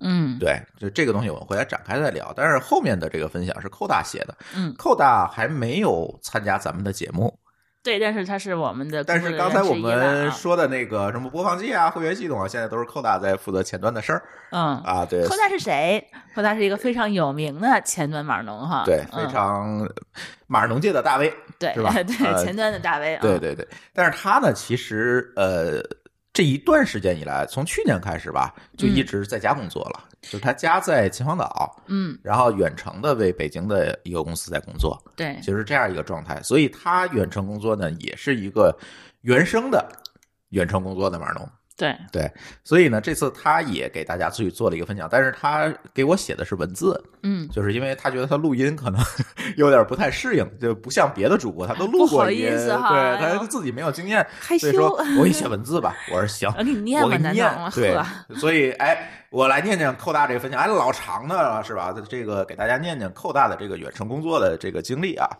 呃，寇大的这个经历还有还有一个小标题啊，第一节的小标题叫“疫情中的春节”，说这个二十八前后，腊月二十八前后啊，这个疫情波及的范围还很小，也没有干扰到这个小岛生活、小小岛生活、秦皇岛生活吧？啊，我们依旧还在逛街采购，或是在朋友家聚餐。当然，我们都没有戴口罩，周围的人流中也没有戴口罩了。也没有想到之后的疫情会传播扩散的如此之快，如此之猛，后悔当时没有吞口罩。嗯，过节呢，三十那三十那天呢，下午还在正常的逛街，带父母抓紧时间采购衣服和食材。但在商城当中呢，明显感觉到有部分人已经戴口罩了，呃，但是不多。当时呢，那个时候会觉得，哎，这些人是不是过度紧张啊？因为这个疫情可能还不至于到秦皇岛，在所以在这个气氛祥和当中呢，呃，走街串巷的就过完了这个三十儿，对于疫情的关注也没有提上日程，没有重视，依然没有吞口罩。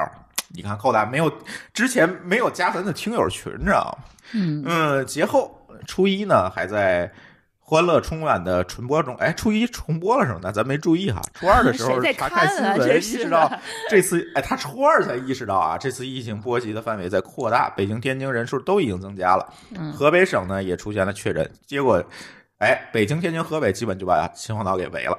呵啊，是吧？嗯，而且呢，秦皇岛也有了疑似病例了，瞬间大家就开始恐慌了，赶紧抢口罩。结果好几个药店都没口罩了，什么时候补货不知道。所以呢，原计划初二晚上的家庭聚餐就被取消了。还聚餐呢，说饭店来电话，就是饭店给取消了嗯，啊、所以就是这天开始，好像这个春节就结就结束了，开始时刻关注这个疫情的变化。呃，春节的计划被打乱之后呢，就是呃，春节打算走访下在大城市工作回乡的同学朋友，想和他们聊聊他们的生活状态和今后的规划，和他们探讨是在大城市硬刚下去，还是回来发展，在国内远程到底有没有未来呢？每年年初二的晚上的家庭聚会的，呃，因为这个饭店啊不营业就取消了，一个平静的生活少了很多亲戚拜年走动。明年再过年的时候，大家是不是还怀念这个春节的平静呢？哎，我觉得这个问题问得很好啊，嗯，对吧？我我这是过得最爽的一个春节。其实还挺好的，嗯对。哎，第二小节叫一家呃，疫情当中一家人的相处模式，嗯，他又分了三个小节哈，两个小节真哎受不了。对，年轻人们，他就差拿代码给我写了。嗯呃，目前我们家的常住人口是三人，两个八零后，一个九零后。呃，聊聊我们的每日三餐。没有疫情之前呢，我们早饭就是下楼买个煎饼或者早点摊上的豆腐脑，呃，什么油条。中午的时候不做饭，点个外卖。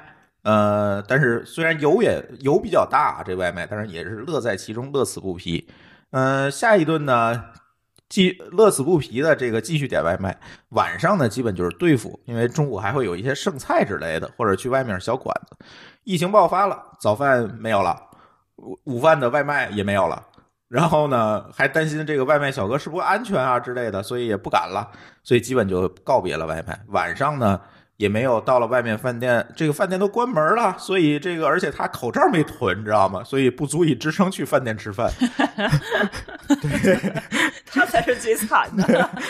所以每天都在发愁吃什么做什么菜，就是因为没有父母在身边照顾这个年轻人，就被迫自己做饭了，开始健康饮食了。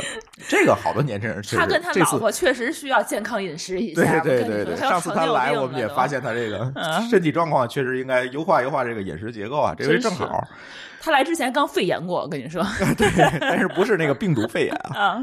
对，疫情期间他的 Switch 立了功，之前买的游戏主机大家都吃灰了。周老师啊，周老师就是他老婆啊，戏念说这个，呃，说哎，他们家那 Xbox 就给你看了演唱会用了，结果之后就再也没有用过。这次不得不佩服任天堂在家庭娱乐方面的成就，推荐一家坐一起玩玩游戏，什么马马车啊。分手厨房啊，就这种游戏，领工男平时喜欢大作，比如光晕、塞尔达、刺客信条这类游戏。但是，一家人一起能玩这个多人的游戏，会给家庭带来很多的欢乐。这 Switch 得给咱付广告费了啊！嗯，都在聊 Switch。嗯，他说疫情快点结束吧，长时间在家囤的书剧、电影、综艺都。看的差不多了，哎，这个你你看寇大，你这个一看啊，有差距啊，有差距，很有差距啊，呃，再有一个，他第二小节写的是与父母之间的关系，这次被迫和父母相处的时间比较长，呃，所以去年搬家之后房子比较大，特别期望父母能在多在自己家住住，在我们这个生活呢各方面也比较方便。嗯，但是父母呢总是怕麻烦或者打扰他们的生活，待一两天呢就走了，或者是口头答应临时不点挂。嗯，陪父母呢得多一点耐心，比如岳母不怎么会用手机，他也羡慕别人能刷短视频，关键陪他陪了他刷了自己的抖音，每个抖音呢都要播放好几次才滑到下一个，每个视频都要把字儿读完，呵 呵。呃，初一一家人晚上看了《囧妈》，老爸一边看一边刷快手，老妈看着就睡着了，睡醒接着和我们嘻嘻哈哈继续看。看电影的时候呢，嗯，他们对电影的感受会比我们更多。我们总觉得父母接触接触新鲜事物是对他们好，我们觉得我们总是觉得用自己的生活方式去规划和要求他们，但是呢，他们有他们自己的生活方式，他们习惯和喜欢自己的生活方式，所以。我们这一代人呢，幸运的是社会发展快，能有机会多出去走走，多看看外面的世界。但是，父母那一代人更多承担了支撑家庭、养育我们，甚至那时候没有好的工作机会，没有机会出去走。对待父母在这个特殊时期最大的感受，它有三点啊。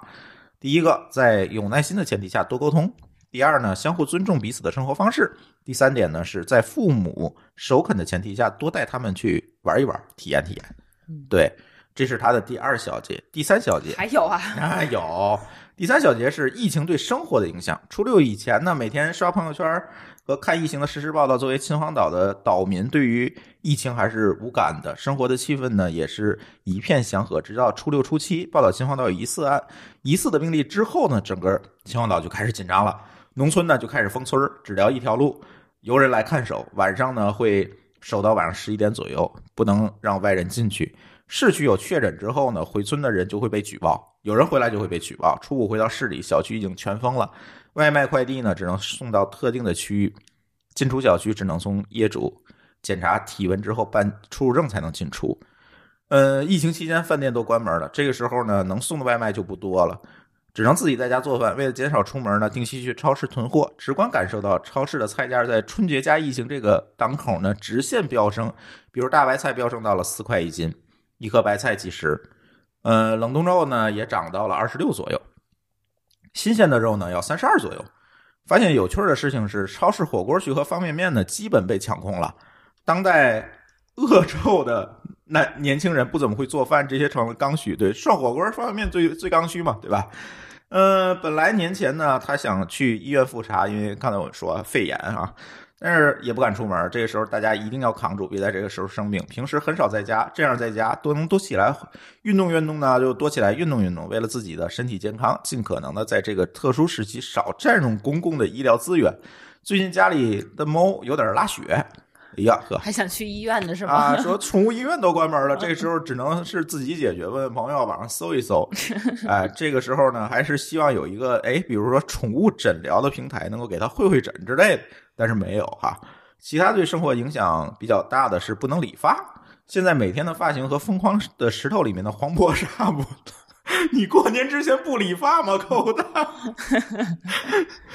嗯，再有会把人逼疯的是不能洗车，年前洗的车，过年期间用车比较多，加上下雪天去一趟车特别脏，对于一个特别喜欢洗车和有强迫症的人，真的会有被逼疯的感觉。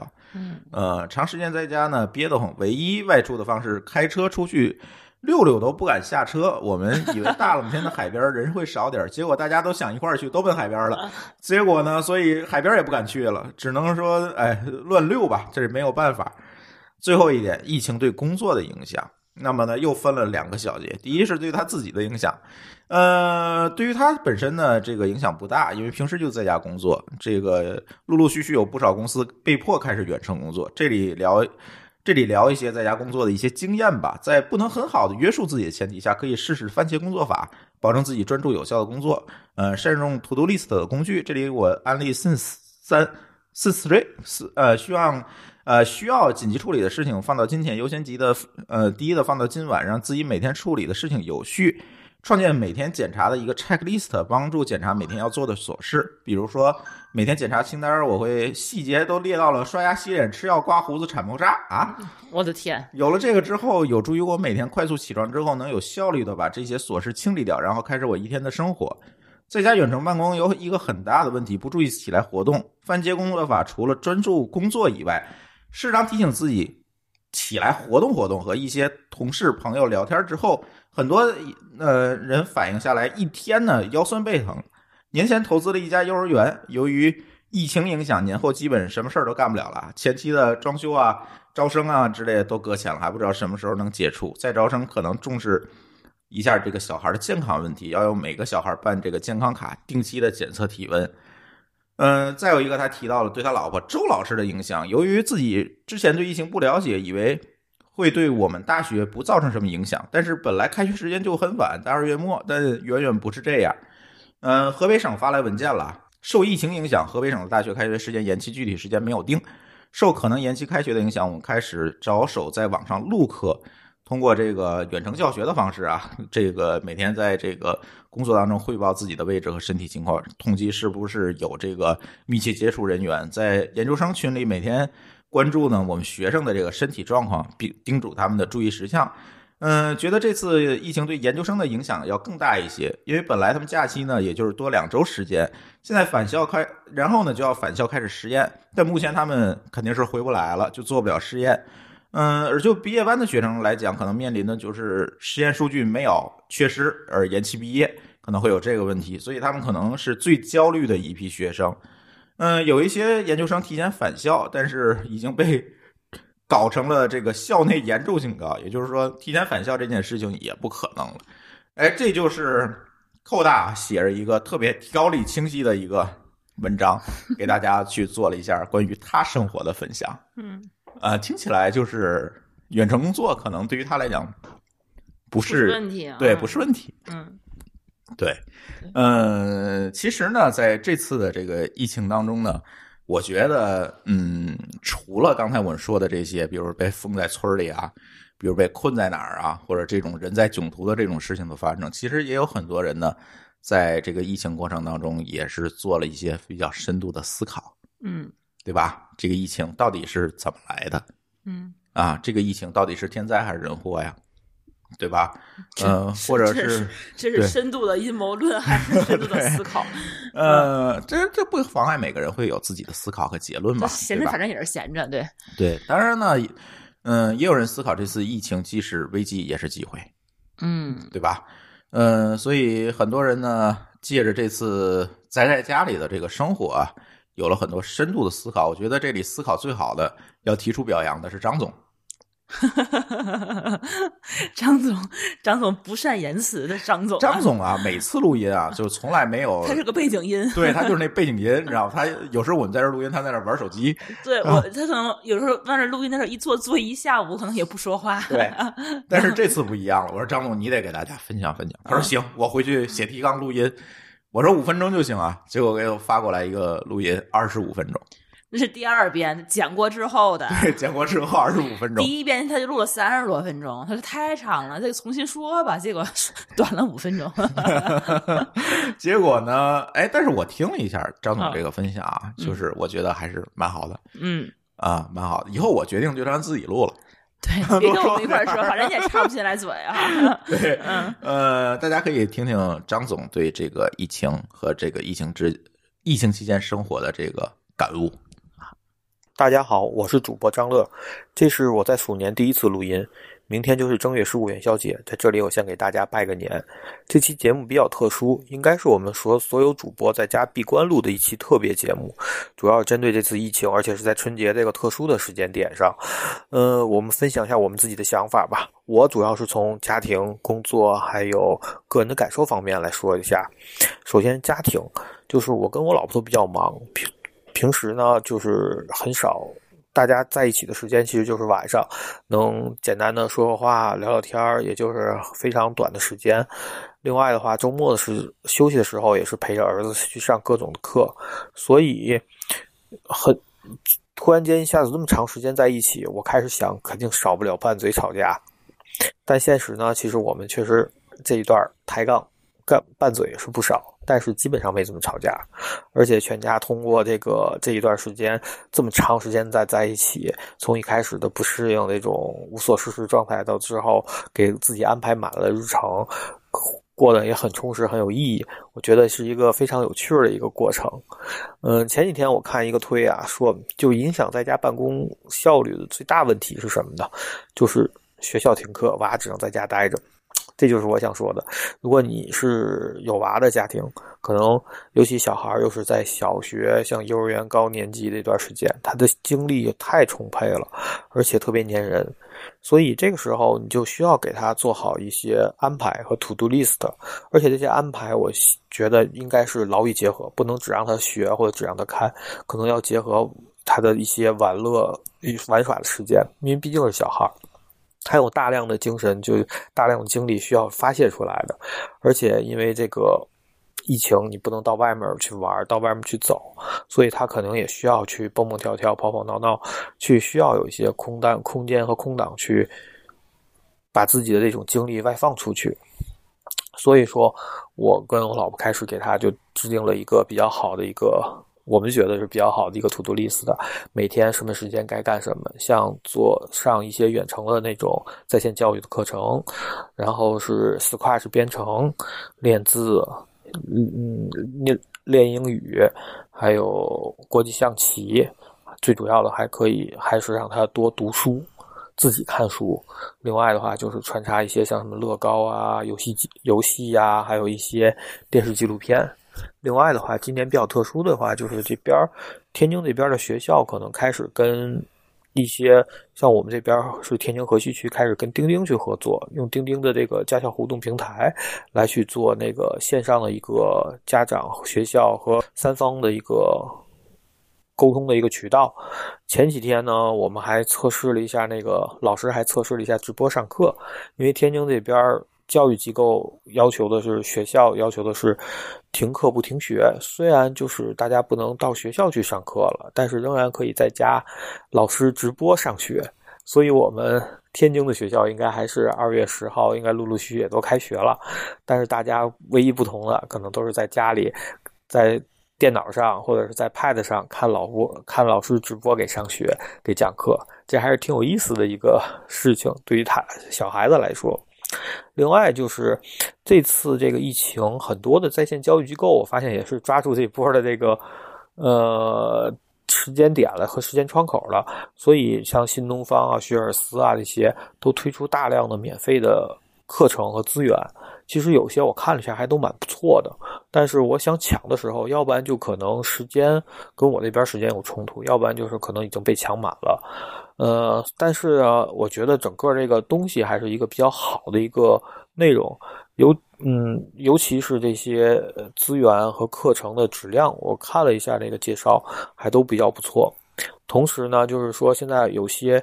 大学像我看到的是清华大学，还有一些图书馆，像上海市图书馆、天津的，包括天津市图书馆以外，都推出了自己的一些线上的免费的一些服务给公众。就是不光是，比如说不光是我清华学生，你是感兴趣的，你都可以来我这上课去看。包括清华出版社的一些图书资源，它也。开放出来了，我可以在线的免费的去阅览，我觉得这东西都是非常好的一个学习和充电的机会，而且时间有限，就在这段时间，所以我觉得，呃，大人有大人的学法，小孩有小孩的学法，咱们都得把这时间去利用好。另外的话，就是现在一家子就是每天不能出去吃了，也不能随便去别人家去聚会了，就自己在家安安心心的做饭吃饭呗，就是有。前天晚上吧，我老婆还跟我们感慨，就说以前感觉，呃，一家人过的跟大学的室友似的，而现在慢慢慢慢的感觉真的像一家人了。我觉得这还是挺好的一件事儿。嗯，刚才还说到刚才之前那个，就是说为什么我们一开始不适应呢？是因为一开始如梦想般的，哎，一下子假期延长了。我什么事儿都没有，可以睡到自然醒，可以瘫在沙发上干各种自己想干的事儿，呃，吃吃饭随便吃一口就行了。但真到这个时间点发生的时候，你会发现这个时间过得很难受，度日如年。而且整个人的状态和精神面貌也都很差，就是总是犯困啊，提不起精神。后来我跟我老婆我们俩一商量，说不行，这样可不对，还是得给自己定个计划。所以我们就给我们自己还有我们的娃定了一个每天的 to do list 和日程安排，这样呢大家在虽然在家里也能过得不那么无聊，也能比较有意义。这样我觉得。才是一个比较巧也比较好的一件事儿。另外的话，就是二月三号以后，可能所有的企业都陆续开始远程办公了。这其实也是一个挺好的，不至于呃多了一个外力因素能帮你把这个精神状态调整过来。呃，另外的话就是。从我们自己来，从我自己来说吧，可能就是因为我二零一九年中做一个比较重要决定，就是离开了之前的公司，我加入了一个可能在国外的一个团队，一起做一个企业 SaaS 服务的项目。嗯，当然离开的过程。做的反正是不太顺利，而且可能也有一些不舒心的地方。这个以后我找机会再去分享吧，再去吐槽或分享，分享一些我这边的失败经验，也给大家做一个警醒。嗯，但是这件事儿有一个好处，就是说在二零一九年的下半年，我大部分时间都是处在一个 SOHO 状态，嗯，或者说的说的明确点，就是别人看可能就是个待业状态，在家待着。所以说呢，我其实就很早就开始了这种远程工作的状态，所以这次反而对我来说，可能我进入状态要比很多人要进入的更快一些，更顺畅一些。呃，所以说到这儿来，就会提到这个工作这块了，就是在家办公和远程工作，其实这件事儿我们提了很久，但是呢，我们都没经历过，也没机会去尝试。这次突然间给了这么一个样的事情，让大家去经历一把。但是我从我了解到，很多人从给我的反馈，或者是跟我做一些沟通的时候，都是在吐槽这件事儿，就说：“哎呀，我一开始远程工作以后，效率太差了，而且不能有像在办公室那样的心情和动力去专注的去干一件事儿。”嗯，我其实就特别的担心，因为他们这些经历和经验。会对他们未来可能在真正的这个做远程工作这件事儿的来说，有没有好的一个推动作用？这个到底是一个好事儿呀，还是一个坏事儿？其实我希望可能是能把一个坏事儿变成一个好事儿，就希望他们不会对远程工作这件事儿有这种误解，或者说是留有一些阴影，甚至说是抵触，认为远程工作肯定是件不好的一件事儿。其实这就是好像很多我们开始在书上啊，或者说是在一些。国外团队的这些经验上，看到一些非常美好的远程工作的图景，但我们真的一去做的时候，其实发现美梦就破灭了。这个其实是很正常的一件事儿，是因为远程工作并不像咱想这么简单，看到了我就能做到，不是说简单的在家开开视频会议、发发邮件、写写写东西就 OK 了。其实。这块的东西，我觉得就是在一月三十一号的时候，InfoQ 上有两篇文章，其实专门就提到了远程办公。一个就是 PinCap 的 CTO 黄东旭写的，呃，PinCap 的五年远程办公实践；还有一个就是左耳的 House 陈浩写的疫情下的远程办公，聊聊我的经验和实践这两篇文章，他们都从自己的体验，包括整个的这个呃工具也好，或者说是。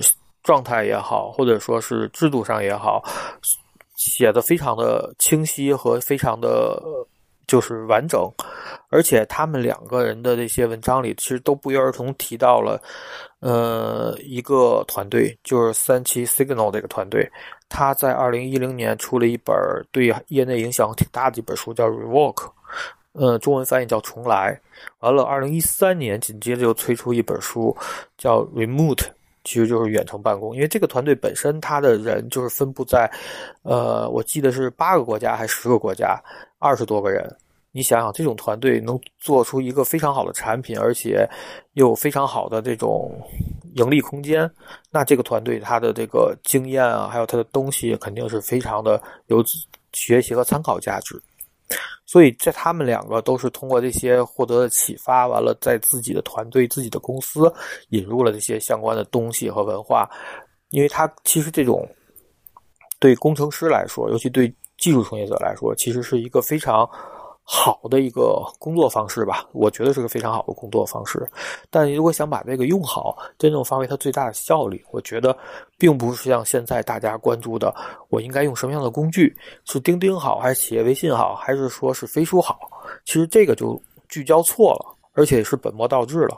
我觉得远程工作最重要的核心，第一步要做的是企业的或者团队的文化，还有团队的成员，也就是你的人，然后才是。制度和规范，最后最细枝末节的才是真。刚才咱们讨论说到的这些工具链，到底哪个好，哪个工具好，我应该怎么用它？这些东西，如果团队成员的素质大家都比较一致，而且足够高，而且。个人能力也是比较强，不是说非常强吧。就而且最重要的一点就是能独立的去完成很多的工作，而且能有自己的自驱力和这种内驱力去主给自己安排工作。那么，我觉得这个远程工作这件事儿就有一个很非常好、非常好的群众基础和文化基础。那么他们在做的这些工作时，其实是不受。工作的一个物理空间，甚至说是时间的限制的，这样的话才能是适合进行远程工作的一种状态和一个团队。然后才说到，我为了保证这个远程工作，那么我就应该做我这个相规相关的一些制度和规范才能出来呀。同时呢，大家对工作的一些态度啊、目标啊，像所之前提到的 OKRS 一些东西，可能都会有一个非常好的帮助促进作用。呃。在这，再更具体一点，其实才到了工具链，就是我用哪些工具能让我这些事儿做得更方便、更容易，而不至于在一些细节上花太多的精力，而更多的是关注在我的业务上和真正的工作上。所以这块儿其实才是远程办公的，我觉得正确的一个呃顺序吧。这个当然这块儿我们后面会可能专门去。连录几期的节目去说一说这块远程办公和一些这种公司方面相关的一些事情。大家如果感兴趣的话，其实可以关注一下我们后面的未来的这些节目和播客。另外的话，我再说一下我的这段时间的个人感受吧。就是说这段时间有点像零三年的 SARS，因为零三年 SARS 时候我正好也在北京，嗯，但那时候可能比较年轻，心也比较大，嗯。感觉不是那么严重，不是那么厉害。但事后我发看了很多的文章，尤其是了解了很多深入深入的一些报道以后，发现这其实挺可怕的一件事。尤其是当时，即使你生了病康复了，因为也使用大量的激素，导致你也有产生了很多后遗症。但当时为什么觉得不可怕？我觉得还有一个很大的原原因，就是说当时没有微博，没有微信。没有朋友圈，所以我们了解信息的渠道就是电视，报纸、广播，它首先时效性很低，流转速率很低，而且它的那个渠道很单一，不像现在。现在其实信息确实很很多，很膨胀，但是呢，包含了真相，包含了事实，包含了谣言，也包含了各种各样负面或者说正面的一些情绪在里头。面对这种信息爆炸，其实我觉得我们更多的是需要一些独立的思考的能力了，而且需要有一些理性去看待这些事儿，不能总是感性的去做这些看看待这些事儿，看待这些是评论。所以这个时候，当我们需要有很强的独立思考和我们的理性能力的时候，我们才能更好的、更积极的去面对这些负面的消息，或者说是一些新闻吧。才能更好的把自己的状态调整好，别让自己的身理、身体也好或心理也好，都陷入到一个不好的一个状态的循环中去。我再多说一嘴，就这次的话，就是有财新、端传媒这些，就是这些新闻媒体以前都是需要付费订阅才能去看到他的文章啊、报道这些专业的媒体，他们这次把疫情相关的所有的，甭管是报道还是深度的。报道还是一些专门写的一些很，呃深度的一些采访，都免费的提供开了，让大众可以自由的去阅读。所以我觉得这是非常不错的一件事儿，而且至少看这些专业媒体的这些文章和报道，比你要刷微博、要刷朋友圈，我觉得要强很多。所以我建议大家有时间可以看看这些，嗯。另外一个要说的一个个人感受就是说，因为每年春节大家都是聚会呀、各种 party 的时间，而这次 疫情来了，逼得大家停掉了一切这种应酬啊聚会，大家就是都是我们所有的，包括同学也好、朋友也好，都是在家自我隔离，产生了很多所谓的云拜年、云聚会、云喝酒，这一下子突然就觉得，哎，我一下子突然出现了很多时间。当然，这个件事儿可能对宅男宅女这些宅在家宅惯了的人没什么变化，但是在他们的影响，唯一的可能就是一些外卖现在不像以前那么及时了，随叫随到了；购物不像以前那么方便了，我今天下单，明天就能送到了。呃，但是呢，我觉得这些时间我们怎么利用，其实挺挺重要的，因为。毕竟疫情终究还是会要结束的，而且我们还要重新回到我们的工作岗位，回到公司，回到办公室，回到学校，回到我们的这个疫情之前的这些岗位上去。呃，而同时呢，我们也会重新去参加各种各样的聚会啊活动，重新的忙碌起来。呃，到那个时候，如果再想找一段安安静静、完全属于自己，而且又很悠长的时间，恐怕就特别难、特别难了。而且在复工之后，我觉得最重要的一点就是说，我们可能要面对一段非常艰苦的日子，而这段日子可能并不是短短的几周、几个月，可能甚至是更长的时间。因为从一九年开始，其实我们就知道了，就是说很多企业在裁员，而且在新常态这个状态下的话，出现了很多的这些。呃，就是中年危机也好，企业面临了很多的这种困境和考验也好，就说个人也好，企业也好，都面临了很多的挑战和难题。嗯，这个时候疫情出现，它其实只是一个催化剂，把很多可能以前需要很长时间才能演化的这个过程变得非常短。所以这次疫情其实对我们的整个的企业来说，甚至说是对很多上下游这个产业链条来说，影响都比较大，而且可能有的是直接面临着生生死存亡。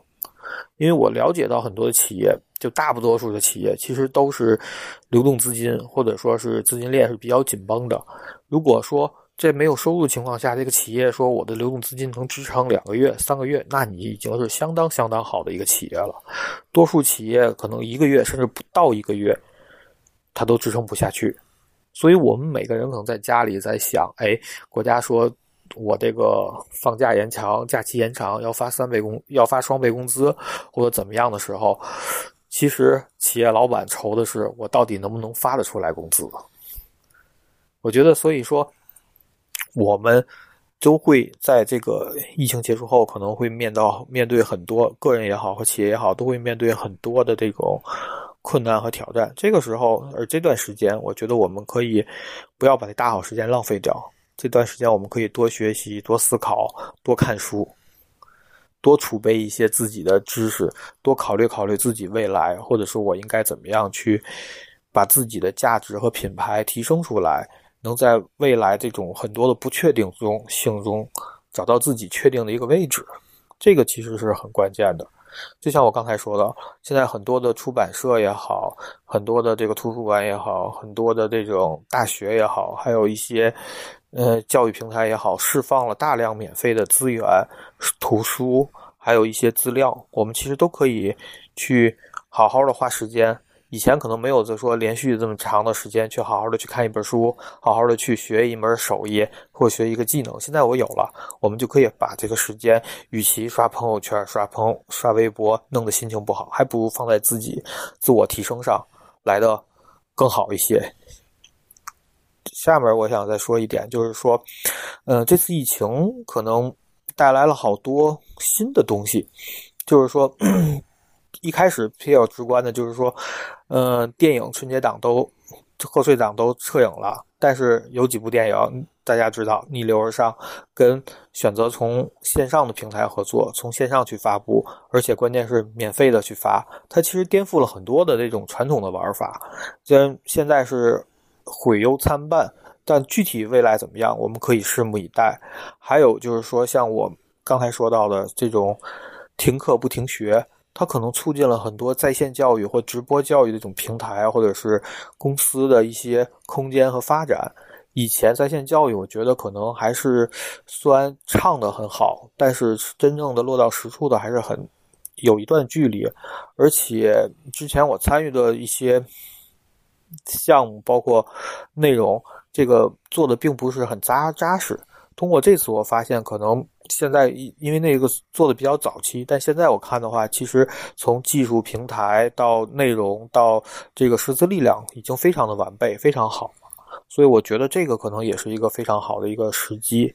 另外一个就是说，是前一阵一直被唱出来的新零售，尤其是依托大品牌，像盒马这样的，依托于阿里那个庞大资源的一种新零售体系，我觉得它可能也是一个，呃，对他来说一个比较好的机会。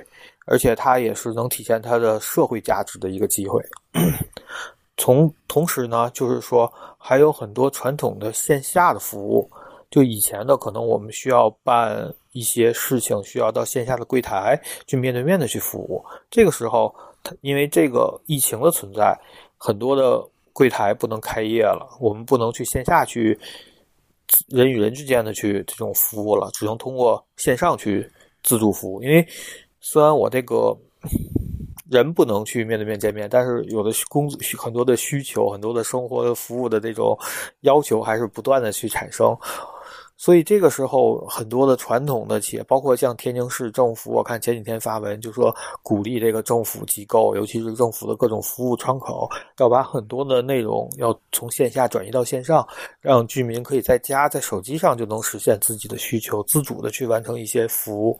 我觉得这就是一个很好的事情，能倒逼着这些传统的一些这个。领导或者说是对这个线上有抵触，或者是抱有一些这种偏见的，能逼着他们去把这个服务从线下搬到线上，让更多的人得到更多的方便。同时反过来也也有一点好处，就是说以前讨厌线上服务，或者说是我对线上服务觉得不靠谱，我还习惯面对面的服务。还有就是说是我。可能老人偏多一点吧，就是手机用的不灵光，我可能还是需要跟人去银去银行去办事儿，去营业厅去交费，那都转移到线上了。其实又会给线上的服务带来很多以前可能很难去转移到线上的一些客群出现，这对他来说可能也是一个好的新的一个客群和新的一个增长点。所以，嗯，这次疫情可能确实对我们的。工作也好，生活也好，方方面面都带来很多变化。这些变化到底能不能像当时 SaaS 推动了这个电商崛起一样，也给我们这个线上的很多的服务或者是转型的这些服务带来很多机会？这个让我们拭目以待吧。呃，另外最后我再啰嗦一下，就这次疫情可能会把很多人和企业推出自己的舒舒适区，他们就必须重新去面对一些挑战和困难。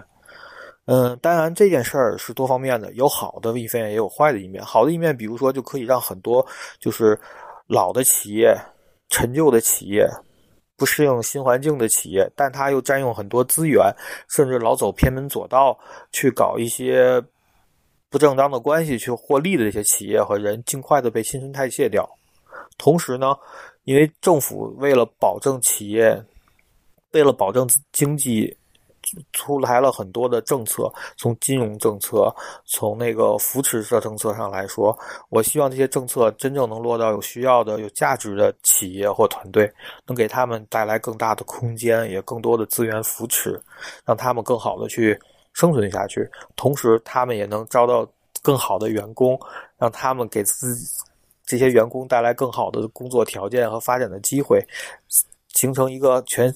全全形成一个正好的正向反馈，所以我就希望大家都在二零二零年能积极面对我们未来遇到的各种不确定性的困难和问题。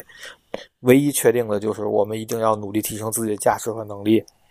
谢谢大家。我觉得张总那个这个二十五分钟的说的这个已经超过了他在咱节目当中所有说过的话了，是吧？是是是，说的还特别好。对对对，一看就没闲着，一直在思考。对对，嗯呃。其实张总这个提到的很多东西，刚才前面的几位主播和嘉宾也聊到了，对，就比如说远程工作，对吧？包括今后有什么样的机会，这个我们还会在后面的节目里跟大家聊。但是最重要的一点，我觉得这是咱俩没有体验的，就是家里的这个娃的问题啊，对吧？第一个，你在家工作这个。娃怎么办？其实咱们俩在家工作，我反而觉得效率会更高一点。对，就是我觉得我比就是说全职在公司工作效率会更高。为啥？我省了打扰嘛。我我我第一，我省了每天早上起来换衣服、化妆的时间，半个小时。嗯。然后呢，我省了早上起来通勤的时间一个小时。嗯。省到晚上回家通勤的时间一个小时。对。我两个半小时其实我能做很多事情。然后呢，我家里的环境其实比公司会更更更安静一点，因为就咱们两个人，我没有娃，没有家。里没有对，猫又不会说话，它也不会打扰我工作，它顶多抢我键盘。但是我我公司呢，就是也不大，但是你就周围总有不少人，他们开会，他们聊天，他们说话，就每一句话都会打扰到你。对，就你总会有会分神啊，稍微包括人来人往什么的。所以我觉得在家里头的话，就是就是首先就是安静了，其次呢，大家就是说你都见不着面了以后呢，呃，沟通频率会更高一些。打电话的时间就开会的时间会更高一些，但大家就不会闲聊了。对，就是你，你会就因为你会知道说你开完这个会，你还有下一个会，所以每一个会的话的时间，我觉得比之前会更少一些。包括现在很多线上会议，它就是 有静音功能，我们大家都很自觉的就开始就是说完话就静音，然后很很自觉三分钟之后我们就不再说了。所以我自己是觉得这个远程工作没有什么困扰。但是后来一想，如果说我如果有个小孩儿，如果我跟父母住在一起，如果我并没有像现在这么大的一个办公的一个桌，就就有。有一个一个大阁楼可以让我去去办公。如果我只是一个跟别人挤在一张餐桌上面，大家可能一家三口都在上面办公的话，那我觉得我可能会疯。对，我可能真的会受不了。对，因为我 本来那个空间就小，本来就难受，对吧？嗯。所以这次关键是咱及时的把装修搞完了啊！对。对，是是是，这个装修话题我们后面也会接着聊啊。对对对，呃，娃的问题呢，除了刚才说的这个打扰的问题，再有一个可能就是现在怎么对待娃的这个学习的问题。啊，我跟你说啊，这这也是我现在朋朋友圈看别人说的。现在小孩儿不都钉钉上面打卡？对对对。你现在是是不上课了？人家大人肯定说了啊，你你你就是线上就叫停课不停学。对，你孩子还得看。那老师监管不了，那干嘛呢？那个监管的这些任务就是你交给家长了。对。所以早上起来九点半开始要写完你的语文作业，十点半开始老师在钉钉群里说你要写完数学作业，十一点半的时候你要写完语英语作业。你这一天我跟你说，你在家里还得办公，办完工的时候你你平时在公司里头你可以吃食堂，你现在还得负责一家三口的做饭，然后你还要给孩子复习作业，他交完他交作业你还得给他盯着，然后老师还得连环夺命催。啊天哪！对，所以这个疫情期间这个小孩的学习怎么抓？这件事儿，谁聊起来专业？张军聊起来专业，对对吧？嗯，然后他也参与了录音，然后他给大家也呃有一段分享，主要呢还是作为这个拼娃时代的主播来给大家聊聊疫情期间娃的管理问题。呃，拼娃时代这个因为刚刚独立出来啊，成为我们的这个博客网络当中的一个重要组成部分。君君同学呢，本来是计划好了一切，说节后我们就要大干快上了，约了好多嘉宾，结果呢？录不了了，他也很郁闷。刚买了一套特别豪华的设备，对，但没办法。所以那个大家听听呃君君老师的留言哈。亲爱的津津乐道以及拼娃时代的听友朋友们，大家好，我是君君啊。又有很长的时间没有更新节目了，在这里呢，呃，先给大家拜个年。从春节开始啊，由于新型冠状病毒肺炎疫情的爆发，咱们全国的小朋友们、大朋友们的工作和学习生活都也受到了很大的影响。呃，咱们拼牙时代啊，本来计划在春节前后的两期节目的录制工作呢，也不得已推迟了。在这里呢，津津借津津乐道播客平台。也向奋战在抗击疫情一线的医护人员和工作人员表示衷心的感谢。那么今天呢，是一期特别的节目。作为拼牙时代的主播呀，呃，肯定是想跟大家聊一些有关教育的这些话题。希望家长朋友们啊，能够在这段特殊的日子里啊，反正也放假在家嘛，可以多花一点时间来陪一陪孩子，在家里自学的这个阶段呢，多多给他们一些帮助和辅导。从以往的规律上来看啊，其实越是在一个自学的状态下，孩子们的这个学习成果的差异一般就会拉得越大。呃，往往啊，学习习惯或者家庭的学习环境比较好的孩子呢，积累的也就会多一些。在网上呢，也有很多的家长在群里面啊，通过微信啊来跟我交流，就问这段时间呢，家长应该在家里怎么做，怎么去辅导。在这里呢，我想给家长朋友们提上几点建议，来帮助大家呢规划孩子们的学习生活。那第一条呢，就是希望家长们呢能抽时间和孩子们呢一起来制定一下每天的一个学习和这个放松的计划。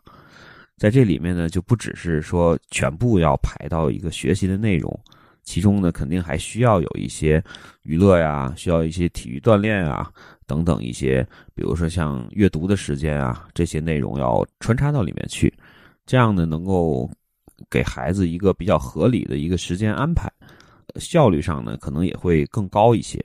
为新学期呢，呃，做好预习，这是第二点。因为预习呢会对后边的学习生活呢会有比较大的帮助。咱们以小学为例吧，就比如说语文的课文的熟读啊，古诗的背诵，生字的默写。然后呢，数学的，比如说一些知识点的一些提前的了解练习，然后口算的这个每天坚持的练习，英语的像阅读习惯的培养啊，单词的提前背一背啊，这些肯定对很多的呃孩子来说还是比较重要的。到高年级呢，还需要更多的这个借放假的时间，多多练习自己的一些技能，比如说阅读理解。写作的能力，在这些这些大块的这种技能，或者说是这个自己的学习的一些模块化的一些练习呢，如果你到正式上课的时候，反而没有办法抽出很多时间来做这些练习了。现在在家的这个，我们能够有比较整的时间来这个，比如说像写作的一些能力，比如说像周记呀，像一些。写景的文章啊，记叙文的这些练习啊，哈，他会有很多的时间能够让你们，呃，让孩子们能够呃充分的去提升自己的能力，还是比较好的。希望大家呢在这方面呢多多重视。第三个呢，就是保持一个适当的学习强度。那有很多家长说，反正这个假期比较长，然后呃，在短时间内也开不了学，那让孩子不如多休息休息。其实呢，学习这个事情呢，是真跟类似于像体育锻炼一样，就是呃，你需要保持时刻保持一个状态。就比如说运动员，他在没有比赛的时候，他依然会去按时的去训练。呃，千万的就是说，不能让孩子们放羊了，每天在家玩儿然后到后边的话，你再想去恢复一个比较良好的状态的话，是非常难的，非常难的。就是希望大家呢，在这段时间，尤其是孩子们呃已经快到了正式开学的这个时间的时候，让孩子呢能够尽早的能够进入一个呃比较好的一个学习状态。另外一点呢，第四点呢，就是说要坚持一些体育锻炼，因为现在很多的情况下呢，咱们不能出门，对吧？嗯，只能在家里头，在家里头呢，其实也有一些体育锻炼的方式，能够保持孩子的一个良好的一个身体的一个状态，因为自身的抵抗力其实是咱们抗击这个呃疫情的一个比较，也是一个比较关键的因素。如果呢家里有跑步机啊、椭圆仪啊这些的话，可以辅助孩子们呢在上面练习一下。如果没有呢，也可以利用咱们简单的像瑜伽垫啊，呃家里的一些，比如说瑜伽砖呀，或者说是咱们可以直接的，比如说练一些平板支撑、仰卧起坐、像蹲跳起等等这些的话呢，也可以能够起到一些锻炼的作用。嗯，或者呢，就是如果。呃，小区里有一些开阔的地段的话，在天气比较好的时候，可以戴着口罩出去，呃，散散步，呃，出去做一些简单的，比如说像高抬腿啊、蹲起啊等等这些简单的这种体育锻炼也是可以的。第五呢，就是希望大家呢，呃，能够在孩子休息的时候，呃，能够适当的跟孩子一起看一些比较有意义的，像纪录片儿。啊，综艺节目或者说是一些就是体育的一些节目等等这些，作为娱乐和放松。因为其实劳逸结合呢，也是提高学习效率的一个很好的方法。就在学习的间隙啊，或者晚间的时间啊，可以根据孩子的喜好呢，给孩子选一些比较好的呃英文的纪录片儿，比如说 BBC。像国家地理这些电视台呢出品的一些关于自然啊、历史的一些片子，对，或者选一些呢制作比较好的综艺节目的录像，就比如说像诗词大会，呃，像最强大脑、像主持人大赛这些，呃，或者说是呃喜欢体育的孩子呢，能够呃看一些像篮球啊、足球啊或者网球啊这些比赛，其实都挺好的。那这些节目呢，其实能够起到一些放松的作用，而且又可以从从侧面呢引起孩子们对于这个自然科学知识、对于历史人文呢产生一些呃兴趣，嗯，还可以和家长有一些互动的讨论。其实这些都是比较好的一些点，能够帮助孩子能够呃产生很多的像类似于自驱力的东西。但是每次呢，就尽量控制好时间，就尽量别超过一个小时。如果家里有这种投影设备的话呢，可以用投影机来看，这样可能对孩子的眼睛呢会更好一点。嗯，好了，那今天呢，咱们就先交流这么多。希望大家呢，在这个特殊的假期里头都能够平平安安的，然后孩子们呢都能够有所收获。嗯，也感谢听友们的收听。我们下期节目再见。呃，君君说的都是面向孩子们的这个怎么帮助，在这个疫情期间怎么帮助小孩的学习哈。嗯，其实，在这一块儿还是那句话，我们书记没有特别多的经验，这个只能是靠我们拼娃时代的主播君君哎来给大家传递这方面的信心了。呃，以上呢就是我们这这些主播和嘉宾们吧，给大家呃联合录制的这期节目，然后呢。嗯，真是这样啊？觉得，哎，怎么怎么说呢？这个就像某个老师说的，不知道怎么回事，突然的这个疫情就来了，大家也是毫无防备。怎么就前一天大家还在买菜贴吊儿准备春节，然后第二天大家就全被窝在家里了？来的非常迅猛，也来的非常突然。嗯，还是希望这个疫情赶紧过去吧，因为。怎么讲呢？作为经历过非典的同学啊，呃，上次非典我们催生了什么？上次非典其实我们就催生了互联网，呃，再具体一点，催生了电子商务？零三年的时候那可不，零三年的是淘宝，就是零三年的时候，阿里这个整个它有一个确诊的在它园区里，然后大家都回家办公了，嗯说闲着也是闲着，我们做个淘宝吧。啊啊，淘宝就是零三年做出来的。京东那个时候也是京东也是呃，京东比它早一点，但是呢发发达啊也是在非典期间因为，他京东之前是在在中关村不在海龙开一堆啊柜台卖卖东西嘛，卖光盘、刻对，然后后。来那个非典的时候就封封那个就封楼了嘛啊，没人去啊卖了嘛。然后说干脆网上卖吧，他们一开始是个论坛，三六零 buy 是个论坛，嗯让大家在论坛上下单。对，然后那个东西的话就开始网购了。对，啊等非典结束了，刘强东觉得我操，好像卖的也不错，好像我不用柜台了，好像卖的更好啊。对，然后呢就促成了这个京东，对，其实是这样一个过程。嗯所以呢，每次危机呢后背后呢，其实既有危也有机，对吧？呃，所以如果再过十年，我们回头看今天的话，也许二零二零年的这个春节可能是一个拐点，就如同当年这个非典催生淘宝、京东，可能这次疫情过去会对我们的生活带来更大的改变，也未可知。对，对吧我们只能让时间来证明了。对，所以大家家也不用太焦虑，大家也不用说过于的这个忧伤于现在企业可能纷纷的都会有一些问题。对，但是我是觉得还是需要抬头看路，就是说，真的是拐点来了，机会来了，希望在这个 焦虑的同时，也能够看到你得让这个机会砸你脑袋上啊！对你需嗯要，你需要抓住它。你你首先你需要找到它，嗯第二你需要抓住它，第三你就像张乐说的那个样子，你需要充实自己，对对吧？让这个机会到来的时候，高能力，对能 hold 得住。对，是这个样子，对吧？嗯，嗯，所以作为我们的节目啊，在后面的这个，可能还是那句话，未来的一两个月的这个五六期节目，我们可能都得通过这样的一个形式来远程录音了。嗯，呃，现在我们呢正在积极的给各位主播和嘉宾准备录音笔 啊、和远程录音的设备，然后都准备完之后，物流都停了，呃，京东还行。然后呢，我们准备都准备完之后，我们就可以开始远程录音，嗯，更多的远程录音。当然，远程录音会有种种的问题，也请大家理解吧。实在没办法，见不了面儿，对吧？对，对，所以也没有办法。所以后面我们会跟大家聊更多在这次疫情期间的机会和这个到底什么行业能够在这个疫情当中能够异军突起。嗯对，我们也也也拭目以待吧。对，好吧。呃，所以后面我们可能会聊远程工作，会聊在线商业，呃，会聊这个呃公司政治，这个是某个老师提的，就是你怎么在一个公司里好好的这个成长下去，而不会被各种政治斗争搞倒。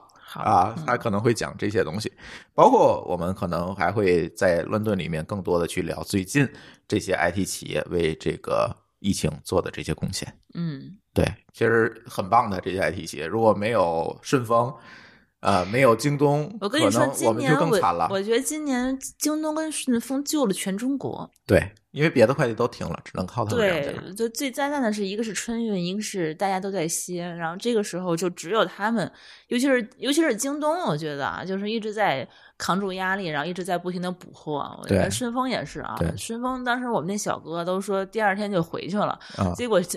结果现在还在那儿呢。我还每天还能看到他。这然后前两天我出门跑步，我发现大马路上没有人，嗯我每遇到的所有的人只有快递。对对，好吧，反嗯正当然了，我们这期节目也是跟喜马拉雅联合举办的。这个节目的主题叫“疫情期间”，呃，疫情期间的爱与温暖。这个也是我们和几个播客再加上喜马拉雅共同搞的一个集体的征稿活动。那当然了，我们几位主播呢属于抛砖引玉，做了第一期。